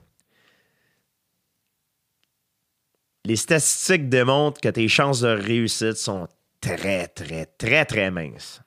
Il y en a un peut-être sur 100 000 qui va. Puis quand je dis 100 000, pas juste d'être champion, il y en a beaucoup des champions, mais qui font pas l'argent. Je te parle d'être champion, mais aussi de pouvoir en vivre, puis de, de te retirer, puis de dire j'ai mon coussin d'argent, j'ai plus besoin. Ça, je, te- je le souhaite à tout le monde, mais c'est pas la- ça arrive pas à tout le monde. C'est très rare. Puis qui- c'est pas juste dans les combats, dans le hockey, le football, dans le basketball, même affaire. Alors, la raison pour laquelle je dis ça à, à- à leur fils, c'est que je veux pas que leur fils fasse la mauvaise décision. Je veux que, oui, qu'il fasse du sport, qu'il aille au bout de ses rêves, qu'il fasse les sacrifices qu'il doit faire, mais qu'il abandonne pas ses études. Moi, toi, moi, j'avais pas abandonné mes études. J'ai abandonné, ada- abandonné le- les, les études quand j'ai eu mon premier combat de championnat du monde. Et j'avais dit, vrai? oui, j'étais aux études, moi, avant ça, tout le long, tout le long. là. Le monde, moi, j'étais pas, euh, c'était pas juste mon seul choix dans la vie. J'avais, j'étais aux études, puis j'ai? J'ai- été, euh, j'ai fait plein, d'affaires, moi. J'ai- j'ai- je savais pas dans quoi je, voulais aller. C'était ça mon problème. Ouais. Puis comme toutes les, bien des gens qui peuvent se reconnaître, t'es pas la même personne à, à 20 ans que t'étais à 15 ans, puis à 25 ans que t'es à 20, puis 30 à 25. Puis c'est normal de pas savoir ce qu'on veut faire, mais reste là, reste édu, sois éduqué. Parce que si tu veux te retourner de bord puis changer, c'est plus facile. Si tu perds ton temps, puis tu, si tu mets toutes tes offres dans le même panier, puis tu décides d'être un athlète, tu arrives à 30 ans, puis ta carrière va nulle part, tu te fais blesser. Des fois, tu peux avoir le talent, le meilleur talent au monde, mais tu te fais blesser ou la ligne, c'est pas une ligne droite et les opportunités sont pas là, tu n'y arrives pas. Tu arrives à 30 ans, tu veux changer. Là, tu n'as pas d'études, tu n'as pas rien. Il n'y a, rien sur quoi que tu peux retomber pour, pour faire un bon travail. Tu es, foutu. Donc, moi, ce que je dis aux jeunes, c'est que oui, entraîne-toi, va au bout de tes rêves. Vas-y, si tu veux être un joueur de hockey, vas-y. Mais abandonne pas les études. Ouais. C'est super important. Parce que si tu as les études, c'était- moi, moi, moi je ne savais pas dans quoi je voulais aller. J'ai étudié en aéronautique à l'ENA. J'ai fait un année. J'ai dit, ah, j'aime pas ça. Les tours ont tombé. Bang. Euh, après ça, j'ai été à l'IPIC. J'ai fait, euh, j'ai été- j'ai eu une lettre d'acceptation à l'IPIC, mais ils disent, à cause j'ai un problème dans le dos, tu sais, j'ai j'ai un- une de mes vertèbres, ils m'ont dit, ah, on peut t'accepter à l'EPIC. Cependant, vous ne remplissez pas les critères d'embauche des mu- municipalités. J'ai encore la lettre. Fait qu'imagine, je suis allé me battre d'une cage, mais, mais je comprends parce que s'ils ont le choix entre moi, moi qui ai un problème, puis un autre qui ne l'a pas, ben, ils vont prendre l'autre à cause de. Tu sais, il Ouais. y a peut-être des risques. Euh, j'ai étudié en, Édouard Montpetit en sciences nature aussi. Euh, ah, j'ai fait un cours en kinésiologie sur le continuum. Voyons. Euh, oui, mais je- je savais pas dans quoi j'allais. J'a- Donc, je commençais à une chose, j'aimais pas ça, boum, j'allais sur quelque chose d'autre. Puis ça coûtait cher, il fallait que je travaille. Je travaillais dans un magasin de couvre-plancher, euh, Langto, Langto Tapis. Ouais. Et euh, je, je travaillais aussi comme sécurité dans les boîtes de nuit au début. Je faisais, je travaillais au Foisy Brossard, au, au- euh, des soirées hip-hop, Yeah. DJ Shortcut. puis c'était pas le fun, c'était pas un travail que j'aimais. Il y avait beaucoup de, tu sais, souvent beaucoup de troubles puis tout ça. Puis je voyais des, tu sais, je voyais des choses, j'aimais pas ça. tu sais. Puis tu le faisais. Je faisais parce que j'avais pas le choix. J'avais pas de cash dans ce temps-là. Fallait que je travaille pour payer mes études, payer mon entraînement. Puis là, payer- t'étais au, au Fuzzy de Brossard dans, dans le prime du Fuzzy, là aussi. Là, Ah ouais, C'était- le- gros. 2000, là. Ça, c'était la place où, où aller le, le jeudi. Là. Tu sais, c'était- T'avais tout le, tout le monde. euh, tout Puis le monde qui est-ce était qu'à, là. est-ce qu'à ce moment-là, euh, les, les, les- que ce soit tes collègues ou le monde qui venait au bar savaient que tu étais déjà. J'étais euh, pas connu dans ce temps-là. Non, c'est ça. Moi, je- le monde, les, do- les autres doormen qui, qui étaient beaucoup plus gros que moi, ils savaient que si, tu sais, à un contre un, c'était moi le plus fort. Là, Tu sais, ils savaient tout. Ben, il savait. Probablement, j'imagine qu'il le savait. Peut-être qu'il ne savait pas. euh, mais en tout cas, le fait était que probablement que c'était ça. Ouais. tu sais, j'aurais pas eu peur d'un autre. Mais les clients, ils ne savaient pas, eux autres. T'as un gars de 6 pieds 5 qui vient et dit Hey, euh, là, t'as, t'as- t'as Ouais. touché les fesses de la fille, là, c'est le temps de sortir pour toi. Ou qui, qui vient ou qui c'est moi, il dit Hey, écoute, ta conduite est inacceptable, là, va falloir que tu m'accompagnes. hein. Tu sais, moi, je fais pas peur, là. c'est sûr que si, ça, si le feu pogne puis ça brasse, oui, c'est, c'est moi qui vais être le, le meilleur là-dedans, mais le les- c'est pas écrit dans ma, dans Non, ma non, figure, tu sais. Fait que j'ai toujours été d'avis que c'est mieux de régler le problème avec la parole et non, la violence. Ouais, genre, Ben- J'essayais toujours d'apprendre, de, de- de prendre une, appro- une approche plus amicale avec les gars. Tu sais, hey, viens ici, faut que je te parle. Puis un coup qui était dehors, tu sais, je les amenais dehors de même, puis ils savaient pas qu'ils se faisaient mettre dehors. Puis rendu dehors, j'ai écoute, là, tu peux pas venir parce que bababa, puis là, il t'a insulté. Parce que devant le monde, le monde, ils ont tout un, un ego. Si je lui disais dans le monde que je le mettais dehors devant tout le monde, comme la plupart des Dorman ils faisaient, Là, là, moi, je suis pas gros, il va vouloir m'essayer, c'est sûr. Fait que, j'ai, Hey, je peux-tu te parler, s'il te plaît? Viens, je veux, je veux juste te parler. J'ai amené dehors, j'ai, Hey, là, euh, tu peux plus rentrer à cause si, si, si. Là, on est tous les deux. Si tu veux m'essayer, vas-y, mais je te conseille pas, tu sais. Genre, tu sais, je dis pas ça de même, mais dans ma tête, c'était ça, Ouais, tu sais. ouais, ouais. Ou, la meilleure affaire à faire s'il y a une bataille, c'est que tu y vas pas. Si c'est deux gars qui se battent, tu vas pas aller te battre avec les autres, sinon ça va faire trois gars qui se battent. Euh, ouais. T'attends à voir qu'est-ce qu'il fait. Quand il y en a un qui prend plus d'avantage, là, tu retires l'autre. euh, Ouais. comme ça, tu peux pas. euh, sais, avec des clients comme ça, avec des bouteilles qui revolent, c'est Ciao. dangereux. Ah, c'est dangereux, c'est de la rough. merde, c'est de la merde. C'est rough. Puis le pire, c'est que ça- euh, sûrement, en plus, sachant tes capacités, tu voulais pas les utiliser. Mais je veux pas les C'est ça, utiliser. tu sais. Mais j'ai. Ça arrivait une couple de fois, moi, j'utilisais souvent les étranglements, tu sais, Ouais. parce que ça laisse pas de marque. Oui, c'est ça. tu sais, les, les coups, tout ça, tu knockes un gars, c'est pas bon. Puis un étranglement, souvent, quelqu'un qui a sa drogue, il saoule, tu, sais, tu le prends, ça prend trois secondes. Moi, si je veux faire tomber quelqu'un la connaissance, ça prend trois secondes. C'est ça. Trois secondes, il tombe la connaissance, je peux le, je peux le sortir.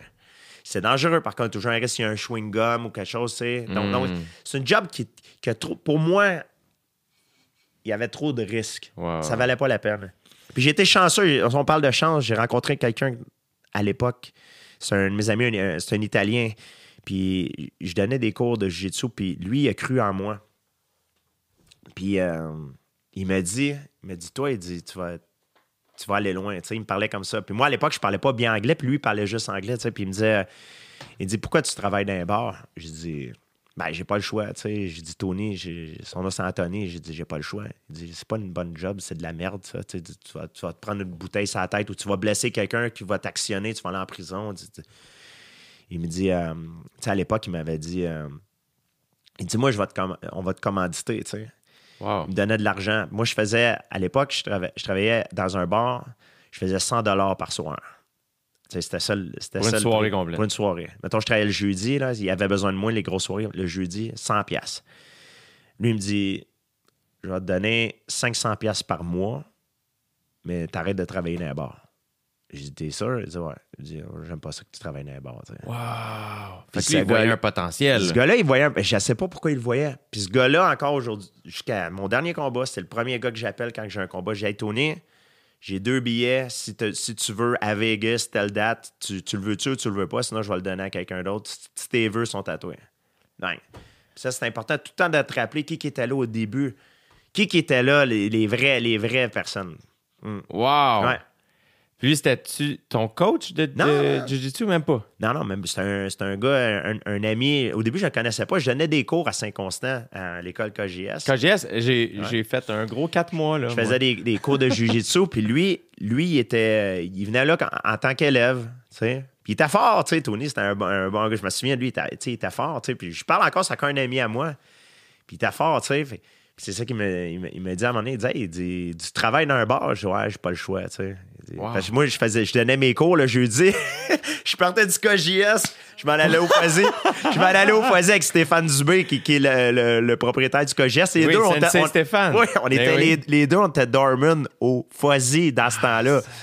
En tout cas, Incroyable. fait que c'est à cause de ça que euh, euh, Anthony me dit, Qu'est-ce que tu fais d'un bar? J'ai pas le choix. T'es un athlète. Je dis Ouais, mais il faut que j'aille du cash, j'ai mes études ici, j'ai ça. Tu sais, j'ai- J'avais plein d'affaires dans ce temps-là. Je savais pas quoi faire de ma vie. J'étais un peu perdu dans ce temps-là.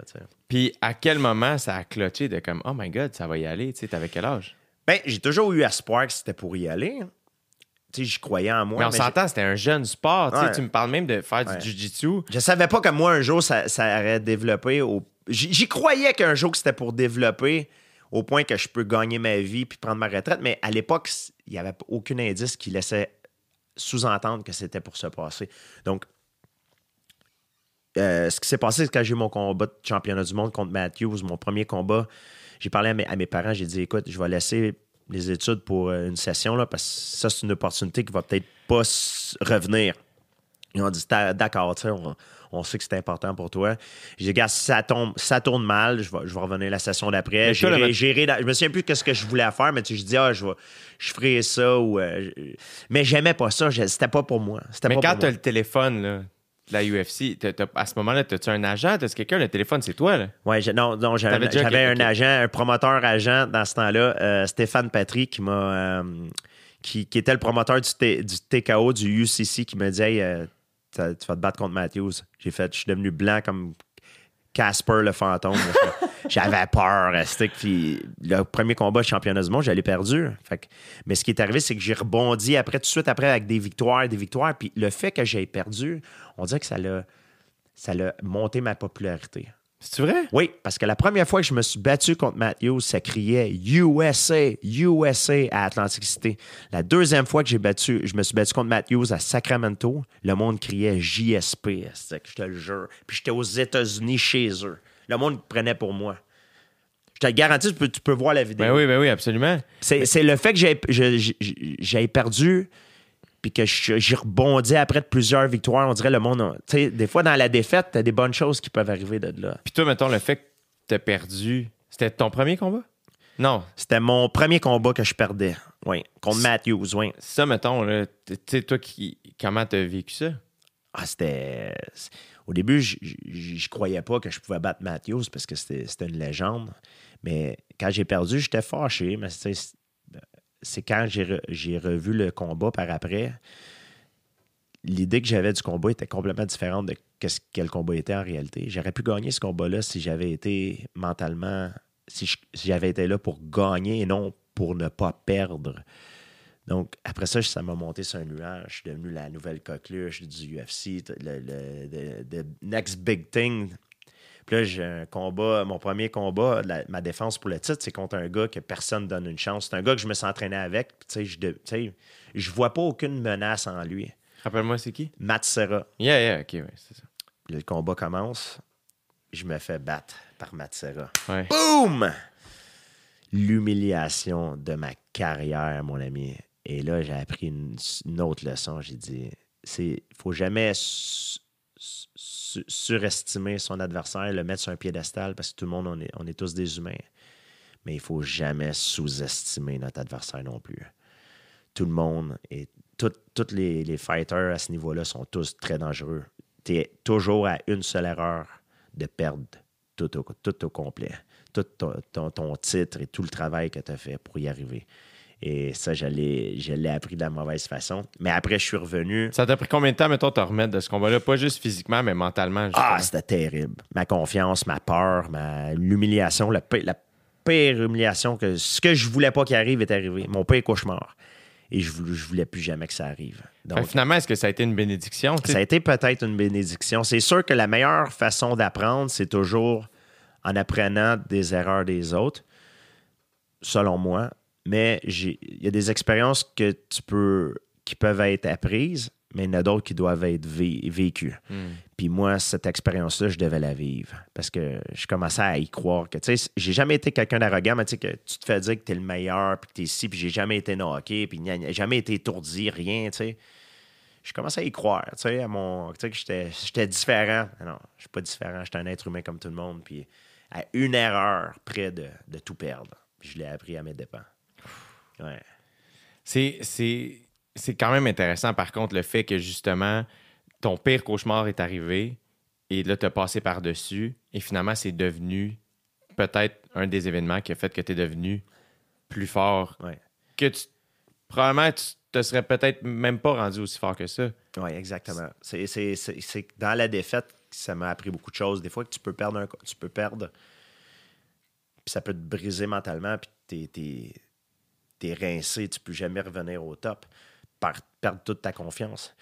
Moi, j'ai perdu ma confiance parce que maintenant, je, me disais, peut-être que je ne suis pas aussi fort, aussi talentueux que le monde passait. Je ne suis peut-être pas à la hauteur. Ça m'a remis en question. Mais ce que j'ai fait pour surmonter ça, c'est que j'ai trouvé les raisons pour lesquelles que j'ai échoué. Puis l'important, c'est pas que ces raisons-là que tu trouves pour lesquelles tu as échoué, que ça soit vrai ou pas. Tu essaies de faire en sorte que c'est les bonnes raisons, Ouais. bien sûr. Mais les raisons que j'ai trouvées, je les ai tous, tous énumérées. Puis il y en a des fois que, que moi, j'y croyais, mais que les autres peuvent lire ça puis dire, ah, eh, comme euh, par exemple, euh, il n'y avait pas assez peur. Moi, moi c'est une des raisons. Je, je- je ne le craignais pas. C'est le seul combat que j'ai pu bien dormir la semaine, la semaine du combat, c'est contre Matsera. Puis je me suis fait knocker. c'est le seul combat. Fait que c'est pas une bonne affaire. Ouais, ouais. Fait que moi, c'était une de mes raisons. Mais ah, pour les, aux yeux de quelqu'un d'autre, ça peut paraître une raison stupide, tu sais. Mais il y avait d'autres raisons, tu sais, comme dans le combat, qu'est-ce que j'ai fait de, de pas... Il- lui, était un peu plus petit que moi, fait que j'essayais d'aller puncher vers le bas au lieu de me mettre à sa, la hauteur de ses yeux pour Ouais. puncher en ligne droite et être bien protégé. Ça, c'est une autre raison. Tu sais, il y a bien des raisons que je me suis trouvé, puis je me suis promis de plus jamais faire la même erreur. La même erreur. Et l'important, c'est d'y croire. Et je croyais à ces raisons-là, puis je me, voyais, je me voyais me transformer en quelqu'un de meilleur parce que je ne referais plus les mêmes erreurs. Donc, dans ma tête, je n'étais plus celui qui a perdu le combat. J'étais devenu un combattant nouveau, un combattant qui est plus redoutable, qui est différent.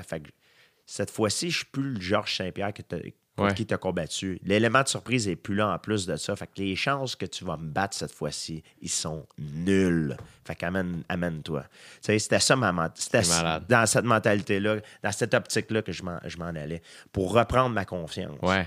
Mais c'est ça qu'il faut que tu fasses. Il faut que tu apprennes à renaître d'une défaite.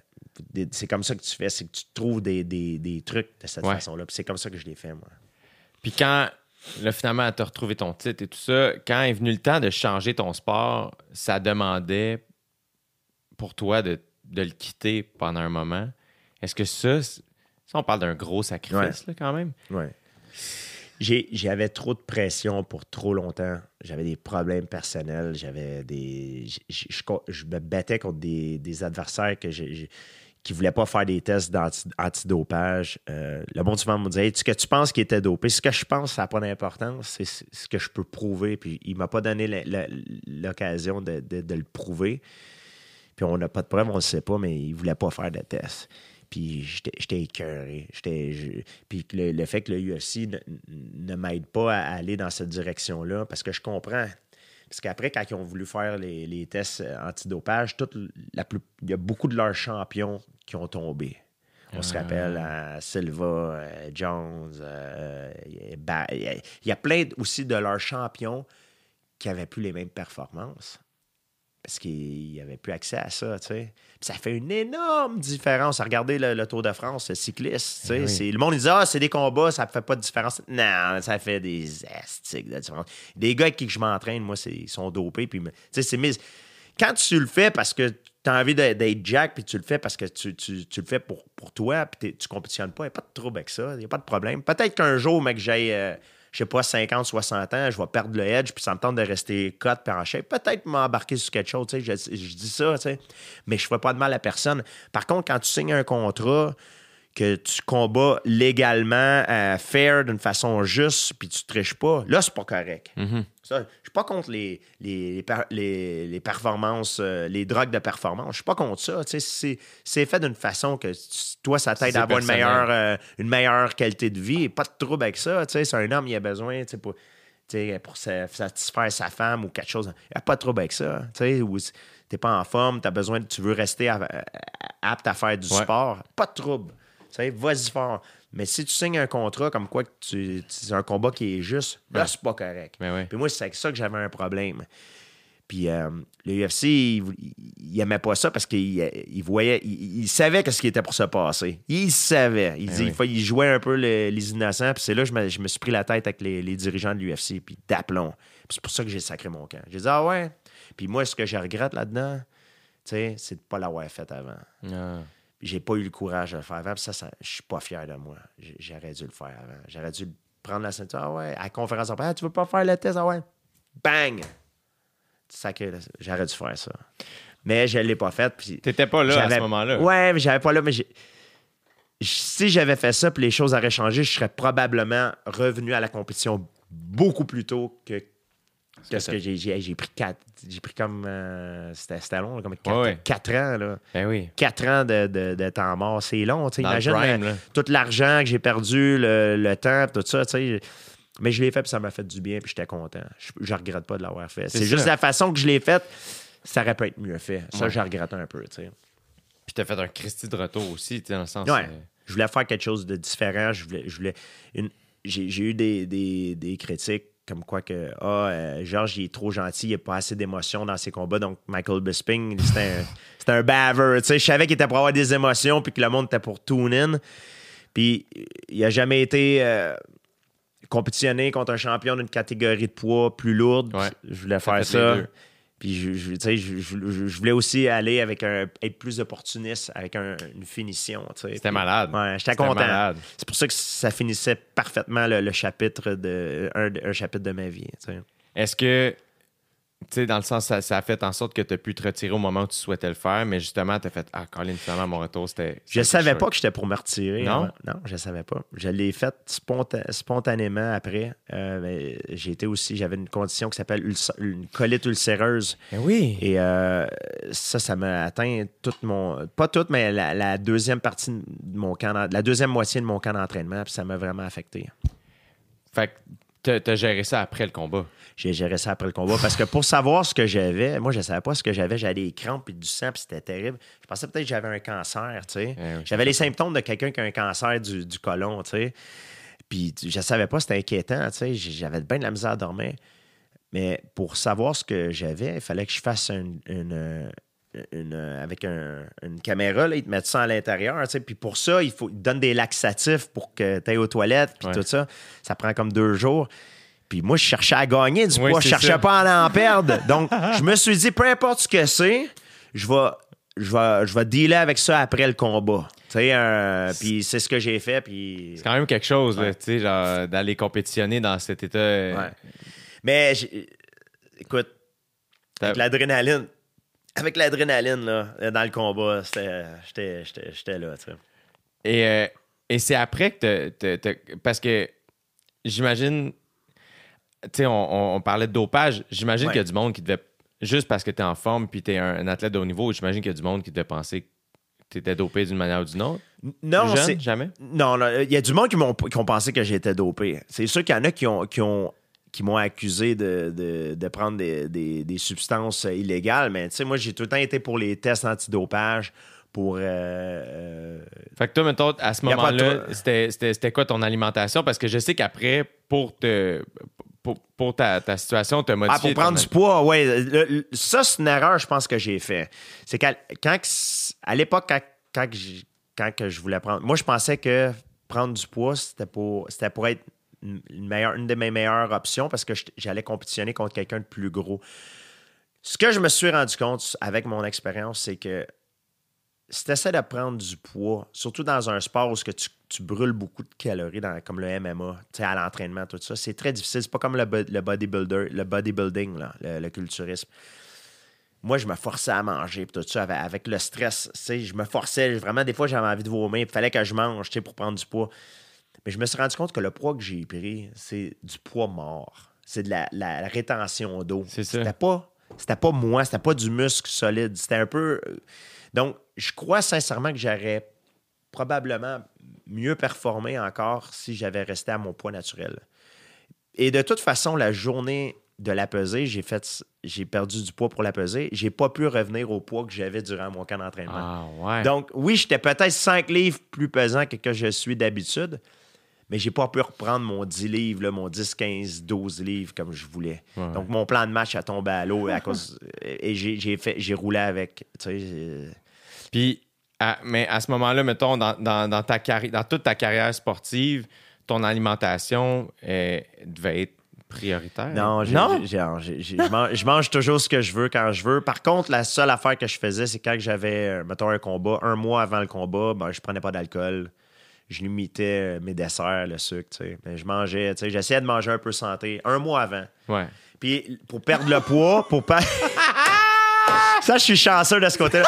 Pour, per- pour perdre le poids, pour perdre le poids, ce que je faisais, c'est que je coupais les, les, les sucres. Ouais. Donc, euh, parce que le sucre, ça garde l'eau, ton, eau est- ton, ton corps est comme une éponge. Donc, je coupais les, les sucres beaucoup euh, pour euh, perdre, perdre le poids. Parce que c'est pas vraiment du gras qu'on perd, c'est de l'eau parce qu'on se déshydrate. ouais, ouais. Mais moi, j'avais pas des grosses pertes de poids. Je perdais comme 12 C'est livres, ça. 13 livres. Il y en a qui perdent comme 30 livres. Ah, c'est malade. moi, c'était facile. bon. J'avais pas de problème avec Ça bon. Ouais, c'est terrible. Quand, quand, euh, comment tu célèbres après un combat? Euh, hey, la, dernière, la dernière fois, je me suis battu, c'était terrible.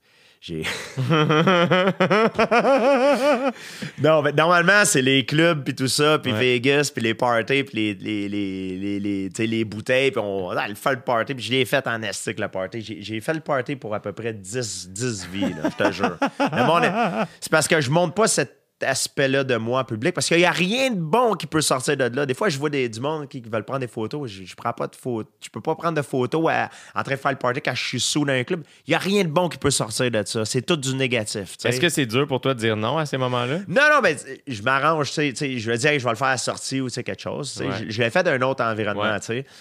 Mais pas, pas quand je suis sous dans un party. Je l'ai fait, tu sais. Tu peux en trouver sur Internet. Tu fais JSP Party, tu vas avoir des, des photos dans. dans- des jac- ah ouais, ouais, tu vas avoir jacuzzi de même. euh, Il y a des filles. Puis j'ai fait le party. Le monde, il me voit, un- tu il me voit comme un, un moine. là. Je suis loin d'être un moine. J'en ai profité en maudit. tu. On peut être multiple aussi, Ben dans oui, le sens où ben ça oui. veut pas dire que tu es capable Mais- de faire le party Ah que tu ouais. le fais constamment. Ouais, tu tu, sais. tu vois, tu vois sur, euh, tu sais, c'est sûr et certain, tu vois des photos. Ah, c'est lui, Isabelle! Mais bref, ah ouais, regarde, regarde. Ça, ça, tu ça, c'était après combat. Je pense que c'est Thiago Alves.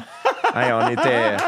Ah ouais, les, les, les trucs de party, là, je, je te jure. J'adore que tu te stoules, tu te stoules toi-même aussi. Hey, je m'a- tu sais. je m'affirme. Eh oui, that's Ça it. fait longtemps, je suis Ben plus la oui. même personne. Ben non, c'est parfait. mais, mais- mais bref, à New York, juste te donner la. Regarde, là, tu vois ça, puis tu vois. que- T'imagines que j'aurais fait la même affaire à New York. Oui, j'avais, j'avais une soirée d'organiser, mais à cause de mon combat, à New York, ils sont super conservateurs, la commission athlétique. Ils ils m'ont envoyé à l'hôpital faire des scans. J'ai dit, OK, j'étais allé à l'hôpital. Moi, je pensais sortir de là pour rejoindre le monde au bar pour faire le party. Man, ils m'ont envoyé à Bellevue Hospital. Ça, là, T'as vu le film, les, les, les, euh, les- le film de zombies, The Dawn of the Death? Ouais. Des zombies qui marchent? C'est, c'est, ça ressemblait à ça, je te jure. Il y avait, hey, c'était un cauchemar, je te jure. J'étais, j'étais assis puis j'attendais de faire mon scan, mais il fallait que j'attende des heures. Fait qu'il faisait un scan, puis il faisait un autre. Je pense que c'était trois heures après pour voir s'il y avait une hémorragie dans mon cerveau. J'ai, j'ai pas besoin de ça. À Vegas, j'aurais été sorti direct, mais Eh oui. New York, ils ont des règles super strictes. Fait que j'étais en tabarouette. Mais là, Bisbing, étais-tu là aussi? Bisbing, sûrement, qui a rien dit. Lui, il savait. Il dit Oh non, je suis correct. J'aurais dû dire que j'étais correct. J'aurais jamais dû aller. Mais moi, ils m'ont dit tu sais, j'ai eu un- J'avais eu comme un mal de tête, tu sais, à cause, tu sais, je pense, un coup de coude, tu sais, Ouais. quelque chose. Ils m'ont dit Il faut que tu ailles faire un scan. Bref, hey, je te le jure, j'étais j'étais assis, là. Il y avait, à Bellevue, il y avait du monde qui rentrait de la prison, des prisonniers avec des. des à- à- à- menottés à des lits. Puis d'un, à un moment donné, il dit. Moi, je parlais à l'infirmière. J'ai le- Moi, j'ai un travail qui est dur, mais vous autres, faites un travail qui est encore plus dur. C'est à tous les soirs, je vous admire, Restic. Puis là, il y avait un gars qui était là à côté. Il y a beaucoup c'était des itinérants, tout ça, qui ont des problèmes. Il y en a qui se faisaient poignarder, qui étaient en prison. Un, il disait. I want some love! Il criait, il criait à, à- à l'infirmière, il dit Je veux de l'amour, je veux de l'amour. Là, j'étais comme, man, eux autres, ils, eux autres, ils vivent vraiment l'enfer, ces gens-là. Ils travaillent dans le milieu de la santé. Ah ouais.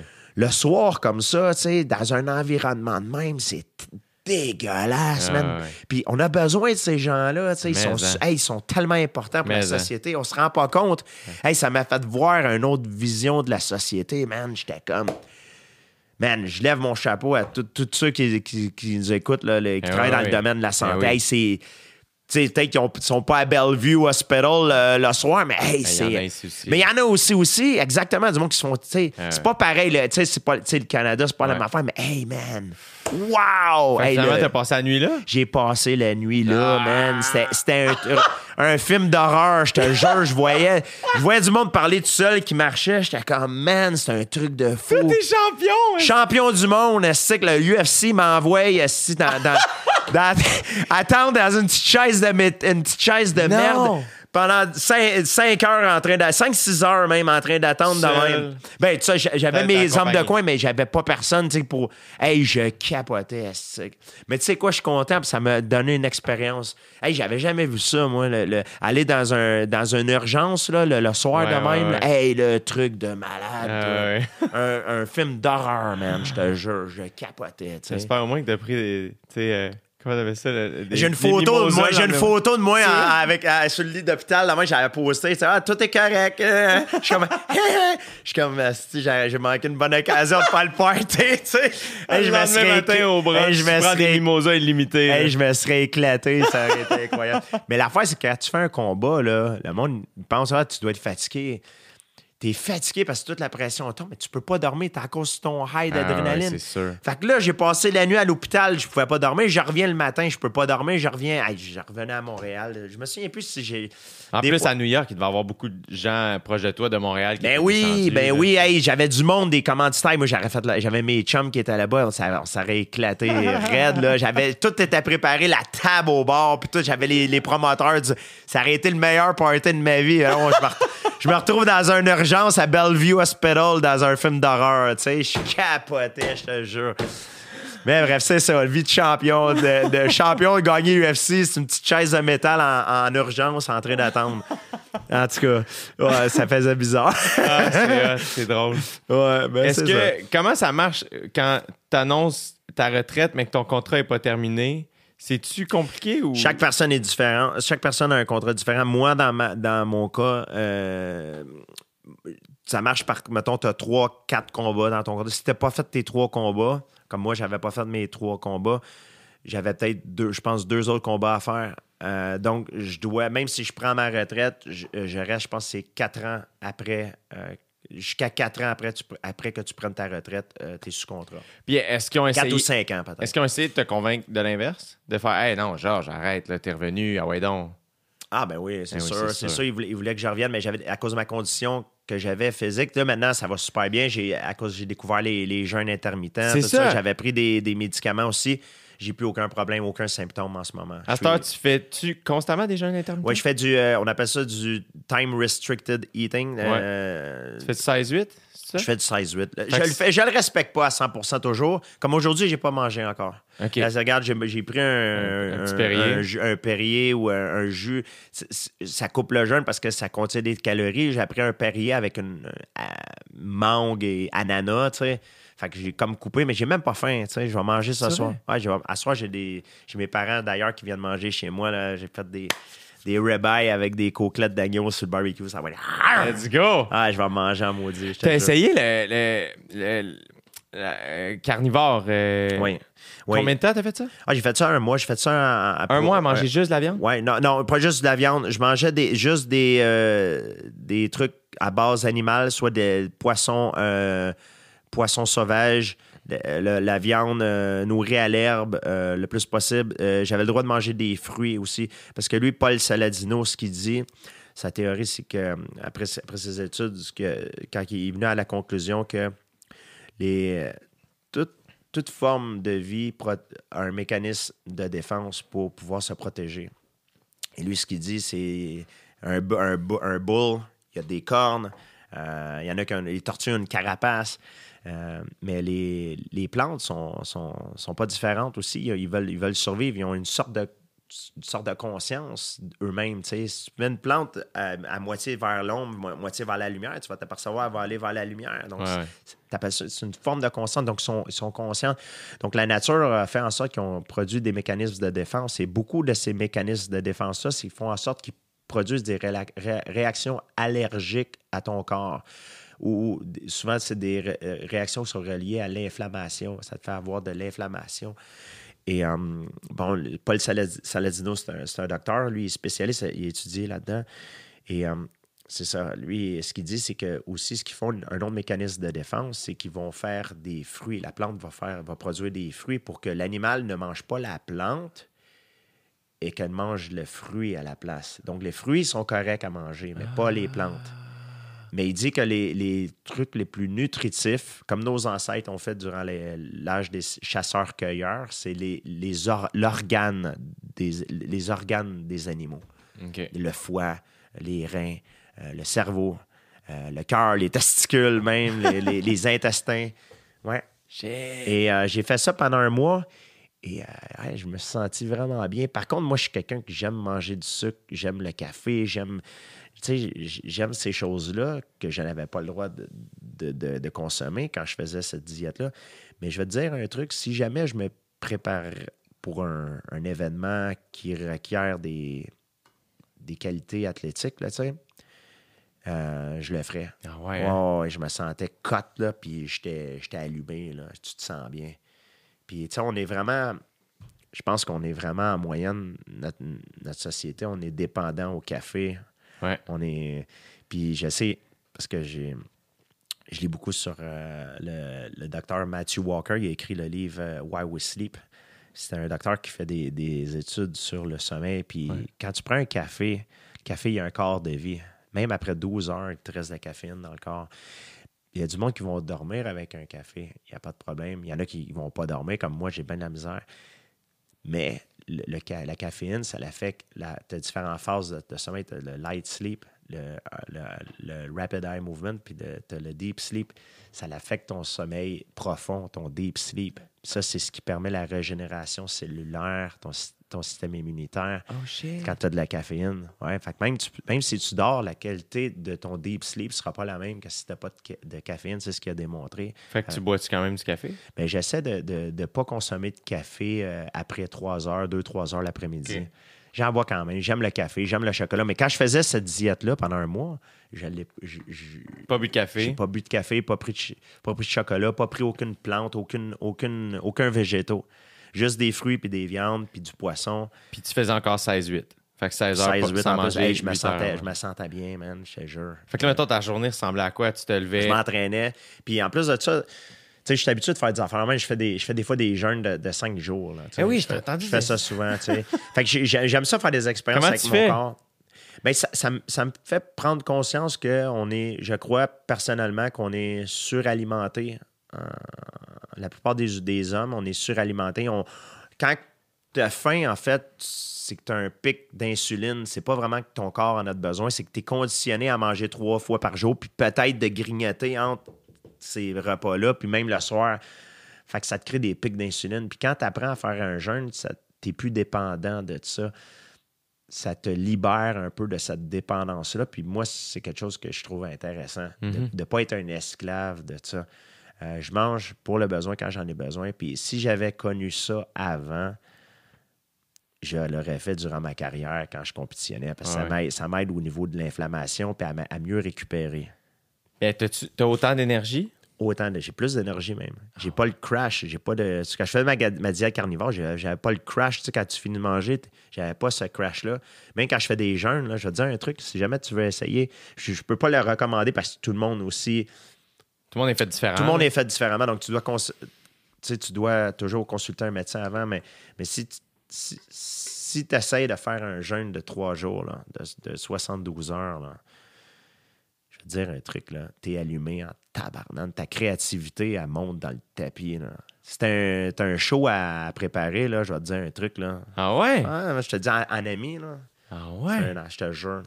Au début, tu vas avoir une phase que tu vas, tu vas, ça va être extrêmement difficile. Ton premier 24-36 heures, il va être, si tu n'as jamais fait ça, il va être extrêmement difficile parce que tu vas, tu vas avoir des pics d'insuline, tu vas avoir envie de manger. Mais à un moment donné, après, en moyenne, c'est tout dépendamment. Plus que tu en fais, plus que c'est facile. Moi, à cette heure, c'est une marche dans le parc.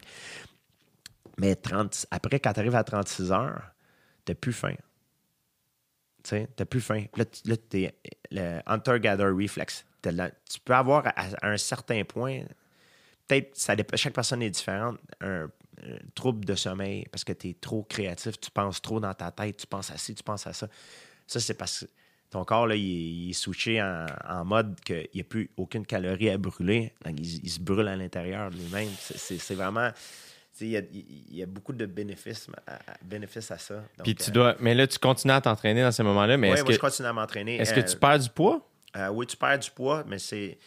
euh, comme je vais te dire, tu, tu peux perdre à peu près. Moi, je perds à peu près 5, 5, 5, 5, 5 6 livres maximum. tu sais.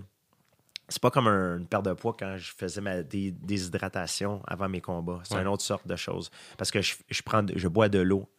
Et je- euh, avant mes entraînements, le docteur euh, euh, Jason Funk, qui m'a recommandé le jeûne pour moi, pour ma condition euh, au début, je le faisais pour, pour être mieux euh, à cause j'avais des symptômes de ma colite ulcéreuse. Mais j'ai continué à le faire parce que je me sentais juste mieux. Puis je, me suis rendu compte que ça m'aide aussi dans mon entraînement à l'inflammation puis à mieux récupérer. Euh, ce, ce qu'il me disait, c'est qu'avant mes entraînements, lui, il suggère que je prenne du sel d'Himalaya. Ça, ça ne coupe pas ton jeûne. Tu prends peut-être un tiers de cuillère à, thé, tu le mets dans ta main puis tu le prends avec de l'eau pour, euh, pour pas que tu manques de minéraux dans ton corps. Donc, ça permet une meilleure aussi contraction musculaire. C'est tellement rendu Ouais, technique. tu fais avant le, avant le training et après le training. Tu peux faire le matin aussi en te levant. Euh, tu fais à, à- à- à quelques, à quelques reprises dans la journée. tu consommes du sel d'Himalaya. Parce que si tu ne consommes pas de sel, ton, ton corps il est comme une éponge, il va moins retenir l'eau. Ouais. Là, là, tu peux avoir des crampes. Et, euh, euh, moi, j'ai déjà essayé sans sel. là. C'est c'est- c'est ça. Quand tu sues pas mal, tu, tu pognes des crampes plus facilement. Tu te réveilles la nuit, le, mollet. Ouais, ben c'est ça, exactement. C'est ça? Moi, c'est le même. Ça me pogne le mollet, t'es comme. Ah ouais, c'est- c'est c'est terrible. C'est pas... Moi, avec, c'est le mollet que ça me pogne, comme toi. Ah! Ah ouais. Euh, Est-ce que là, mettons, euh, tu gardes la forme, évidemment parce que c'est une passion pour toi, puis c'est une priorité, mais aussi pour possiblement, euh, pour, pour être acteur, puis tout ça? Non, non, c'est pour moi, c'est mon mode de vie. J'aime être en forme. J'aime j'aime euh, un, corps sain dans un esprit sain. C'est ma, ma mentalité. Je vais toujours continuer à m'entraîner jusqu'à jusqu'à ma mort, jusqu'à ce que mon corps le permette. Euh, puis c'est sûr que quand je fais des films, c'est intéressant pour mes employeurs que, parce que je suis capable de faire la, plupart de mes cascades. Pas, pas tous, parce qu'il y en a que c'est des trucs c'est assez incroyables. Ça prend des spécialistes euh, là-dedans. Mais euh, ouais, c'est un plus pour eux. euh, T'es-tu nerveux quand tu vas tourner? je suis nerveux, mais le, le- le- c'est pas la même chose qu'un combat. Non, c'est ça. Si tu, si tu manques ton coup, ben, OK, coupe, on reprend. C'est ça. Puis c'est comme un peu un combat parce que t'as beau, tu te prépares pour un combat, tu, dans le gym, tu, tu drilles certaines techniques en pensant à ton adversaire, mais quand tu quand arrives dans le combat, tu te rends compte vraiment vite que ton adversaire, n'est jamais comme tu pensais qu'il était. Il n'est jamais aussi fort. Il bouge pas de la même façon. Et c'est un peu la même chose quand tu te prépares pour un- une scène dans un film, comme une grosse production comme Marvel que, que je faisais. Ah, c'est gros, tu, là. Tu répètes la scène plein, plein de fois, puis tu t'imagines dans ta tête que je vais faire ci, mais la réaction des acteurs qui, avec qui tu joues n'est pas la même que, que ce que tu pensais qu'il était. Le, le- le décor n'est pas le même. Donc, c'est complètement différent. Fait que j'ai appris un peu comme les combats. C'est comme un peu comme Bruce Lee dit. C'est les meilleurs act- acteurs et les meilleurs combattants, c'est ceux qui s'adaptent le mieux. Il faut que tu fasses le vide. Il faut que tu sois vide comme un, un, un cup d'eau. Be like water, my friend. C'est ça que Bru- Bruce Lee disait. C'est un peu la même, la même chose. Est-ce que tu es un gars qui médite, justement, dans l'idée de, de, de, de, clear your mind? Puis tu t'as-tu euh, une Moi, j'aime beaucoup. euh, c'est pas vraiment de la méditation, mais ce que je fais, c'est que je, je prends des bains de glace. Ouais. Et euh, j'aime ça parce que on- je pense que dans la vie, des fois, on, on réalise pas notre bien-être. Euh, comme quand tu jeûnes, puis je m'assois à la table avec mes amis, puis je mange mon repas, puis je brise mon jeûne après trois jours. Là. Même si je mange la même chose que mes amis, je dis à mes amis, je dis, je dis mon repas va goûter beaucoup mieux que le vôtre. puis ils comprennent pas parce qu'ils n'ont pas fait leur jeûne. Mais moi, je fais juste passer à côté du McDo chez nous. Là. La senteur, tellement comme. Ah, les sens sont super aiguisés. Fait que la raison pour laquelle je fais des bains de glace, c'est que dans la vie de tous les jours, là, on est ensemble, on est en train de parler, on respire, on est en train de vivre.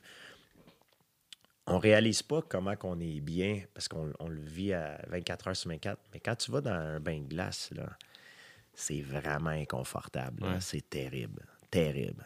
C'est dur à supporter. C'est quasiment insupportable.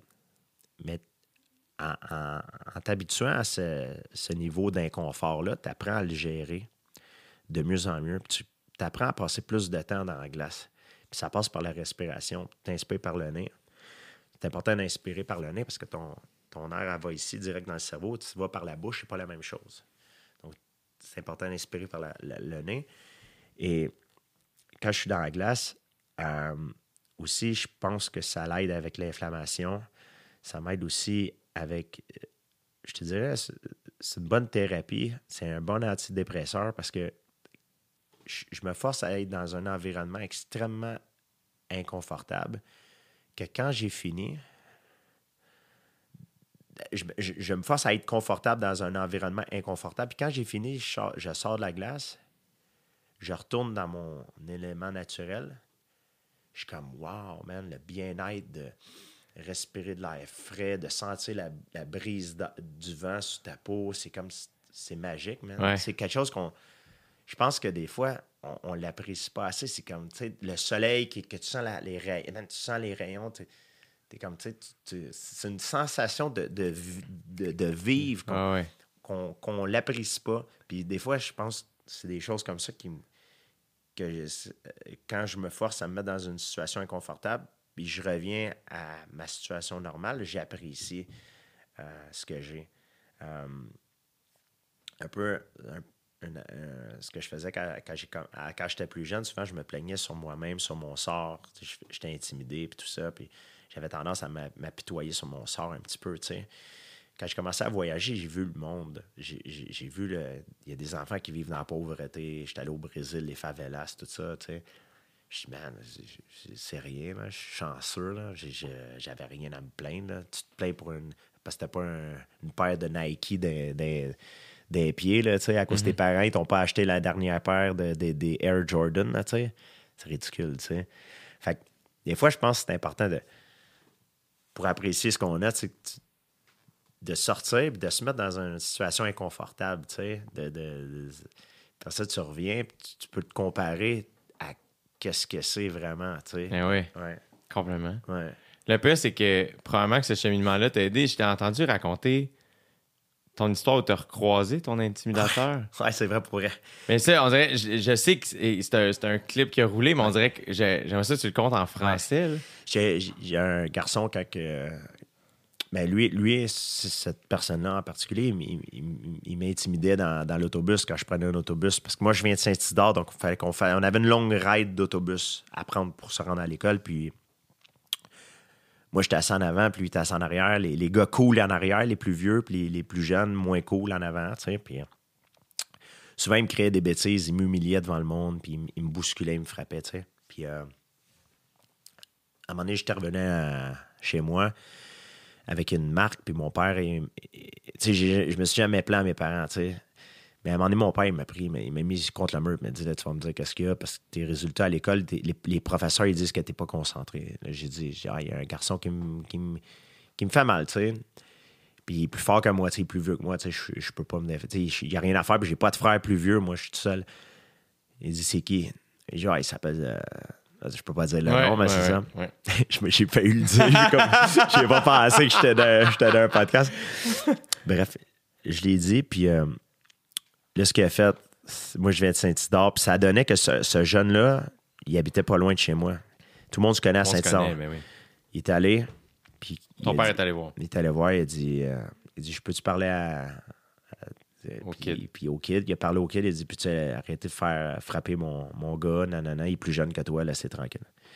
Le lendemain matin, si je prends l'autobus, la première affaire, ah, t'allais te plaindre à ton petit papa, là. la, la bataille. Ah, pa, pa, pa, pa. En tout cas, je me refais, je me refais encore euh, frapper. Caroline. À cause c'est moi qui est allé vers lui, là, il m'a humilié, j'étais allé vers lui, mais j'ai pas eu le meilleur. Ça reste comme ça.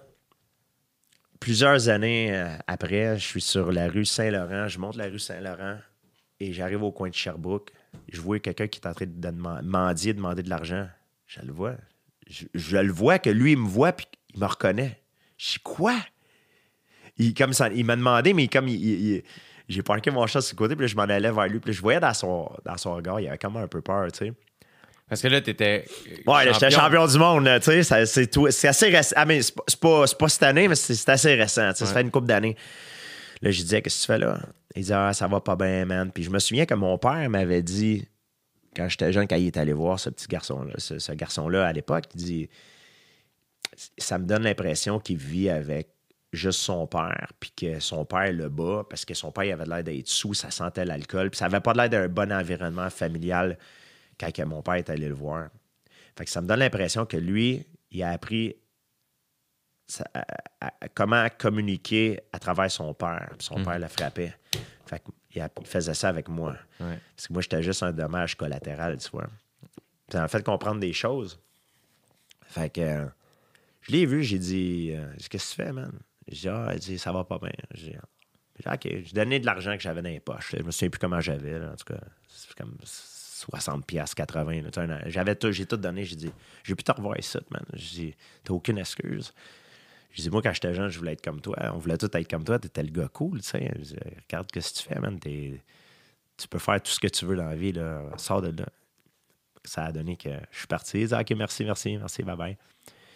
Puis, il est revenu voir mes parents euh, pas longtemps après. Puis, il a dit à mes parents, il Hey, Georges, euh, Georges, je sais qu'il habite plus ici, mais euh, je veux juste transmettre un message. Je sais pas comment le rejoindre. Je fais juste dire qu'il m'a parlé, puis que je suis vraiment content. Maintenant, j'ai un travail, puis je suis vraiment content. Puis, euh, merci beaucoup. Puis ça m'a fait vraiment du bien d'apprendre ça. Par contre, il y a une mauvaise fin à, à cette Ah, histoire-là. Ouais, il y a une mauvaise- vrai? ouais, il y a une mauvaise fin. je te le jure, ça me fait chier de le dire, mais je te le dis, je le dis comme que je dis, Eh c'est oui. vrai.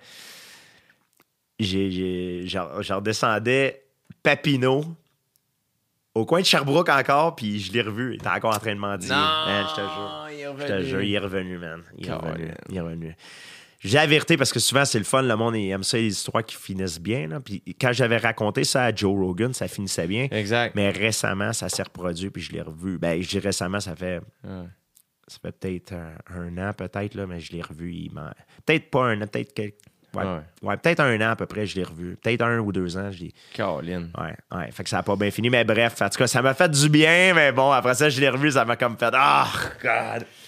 J'ai même, pas- j'ai même pas calculé. Je l'ai vu, j'ai fait.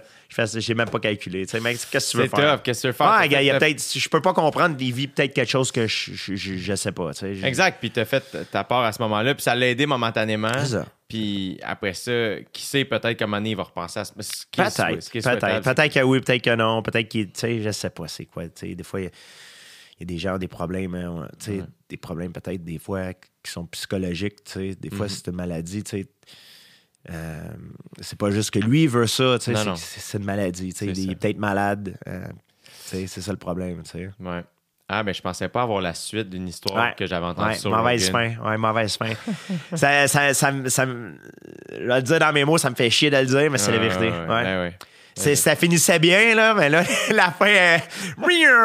Tu sais, comme. Tu sais, comme la belle musique. C'est ça, malheureusement. Ouais, ça fait partie de la game. Depuis tantôt, euh, je t'observe, Georges. Est-ce qu'on dit maintenant que t'as des cheveux Ouais. qui sont bleachés en plus? C'est à cause de toi. C'est vrai? Ouais, man, c'est à cause, à cause de toi. Je, je regarde, je te jure que c'est vrai. J'ai regardé Occupation Double euh, L'année passée? L'année passée. C'est, c'est- c'est l'année passée que tu avais ça. Puis moi, j'avais la tête rasée, puis c'était le, tu sais, c'était le COVID. tu sais, on est pogné à la maison, puis tout. Mes combats sont finis. Puis là, je fais des auditions pour les films. faut que je change de look. Puis je te vois à un moment donné à Occupation Double. C'est que je dis, hey, il a fière allure, ça y fait bien. J'ai peut-être pas une aussi belle tête que Jay, mais au moins, ça pourrait peut-être m'embellir si j'essaye de faire comme lui. Puis j'ai demandé à des, euh, des amis, ça n'a pas été à l'unanimité pour moi. Pour- Tu sais, toi, t'es un beau bonhomme, tout le monde t'a trouvé, mais moi, il me disait Ah non, fais pas ça, non. Ma mère, elle adore ça. Mon trouve ça père, au début, il détestait ça. Euh, mais un de mes agents, il riait, de- il s'est foutu de ma gueule. Il disait Ah! Puis là, à cette heure, ça a l'air que c'est. Quand tu fais quelque chose de, de nouveau, en premier, des fois, ça passe bien, des fois, ça passe pas. Ça fait jamais l'un- l'unanimité, tu sais. Ouais. Mais là, je suis content, c'est correct, tu sais, regarde. Moi, je trouve que ça va super bien. Ouais, regarde. Ça va super bien. Je trouve ça très nice. Puis je suis comme flatté. euh, je suis très euh, honoré de C'est toi qui m'as inspiré. C'est toi qui m'as inspiré, exactement. It's my pleasure, Marvel. That's right. Euh, Mais le pire, c'est que je trouve que t'as, on dirait une, on dirait que tu pourrais être le petit frère de Daniel Craig, Oh. du James Bond.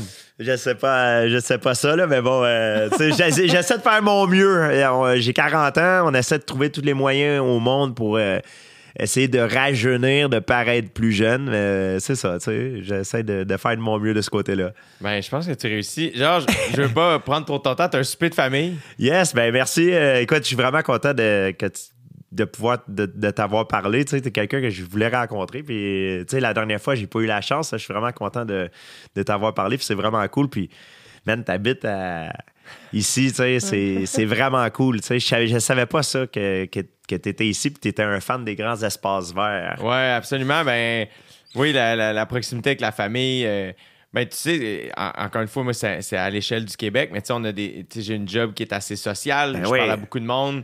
Fait que, on dirait que là, la, la, la paix ici, ça me fait du bien, puis ça équilibre. Fait que je te remercie d'avoir fait la route jusque chez nous. Tu dois être. tu- au Québec, ça doit être encore pire. Pour toi, tu peux aller. Tu vas, tu vas partout, tout le monde te reconnaît. Tout Ouais, ça, toi, ça doit être la même chose, mais à la grandeur Pas- du pas- monde. M- Moi, c'est moins au Québec, mais c'est plus comme dans certaines places comme aux États-Unis. Au Québec, c'est moins, tu sais. Mais, mais toi, ici, tu habites ici, tu vis ici, ça doit être, ça doit être vraiment, Ça- vraiment difficile. Le monde est gentil au Québec. Le Comme- monde sont gentils, exactement. le monde est super fin. Ils sont, juste- moins envahissants que certains autres endroits. Ça, Ouais. c'est vrai. Ouais. Tu sais, euh, toi, c'est quand même à l'échelle planétaire, là, c'est quelque chose. Ouais. Là. À- à- au Japon, là, je me rappelle, je mangeais des, des ra- ramen. Là, étaient dans ma fenêtre de même. Je te jure. Je te jure, c'était- fou.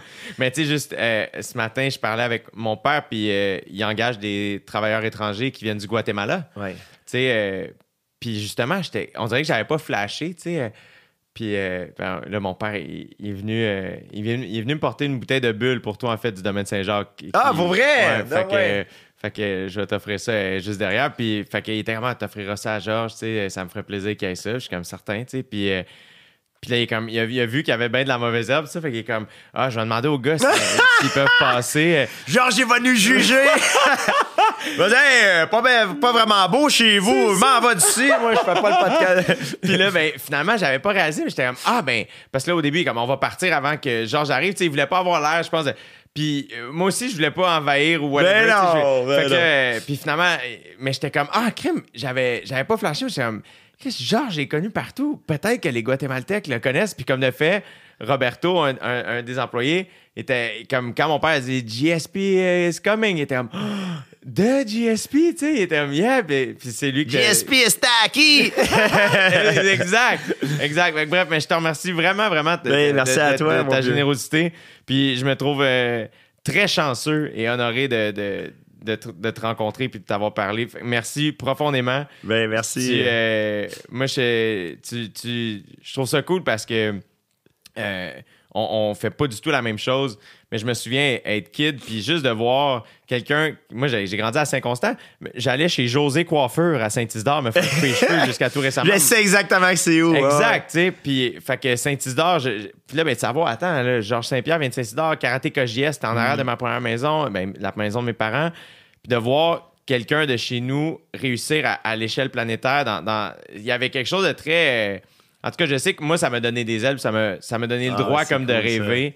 Fait que je te remercie vraiment pour ça. Ben, merci à toi. On, on travaille dans le domaine du divertissement, que tu sois humoriste, acteur, euh, chanteur, euh, athlète professionnel. On, on- on fait quelque chose qui, qui divertit les gens. Puis sou- souvent, on peut se servir de ça pour essayer d'inspirer les gens d'une bonne façon. Fait que c'est- moi, quand je peux rencontrer quelqu'un comme toi, tu sais, puis j'adore ça. Ça me permet d'apprendre des choses aussi. Puis euh, je suis vraiment, vraiment très heureux que, que, que j'aie fait ça avec toi aujourd'hui. Merci, Georges. Longue vie à toi. Merci.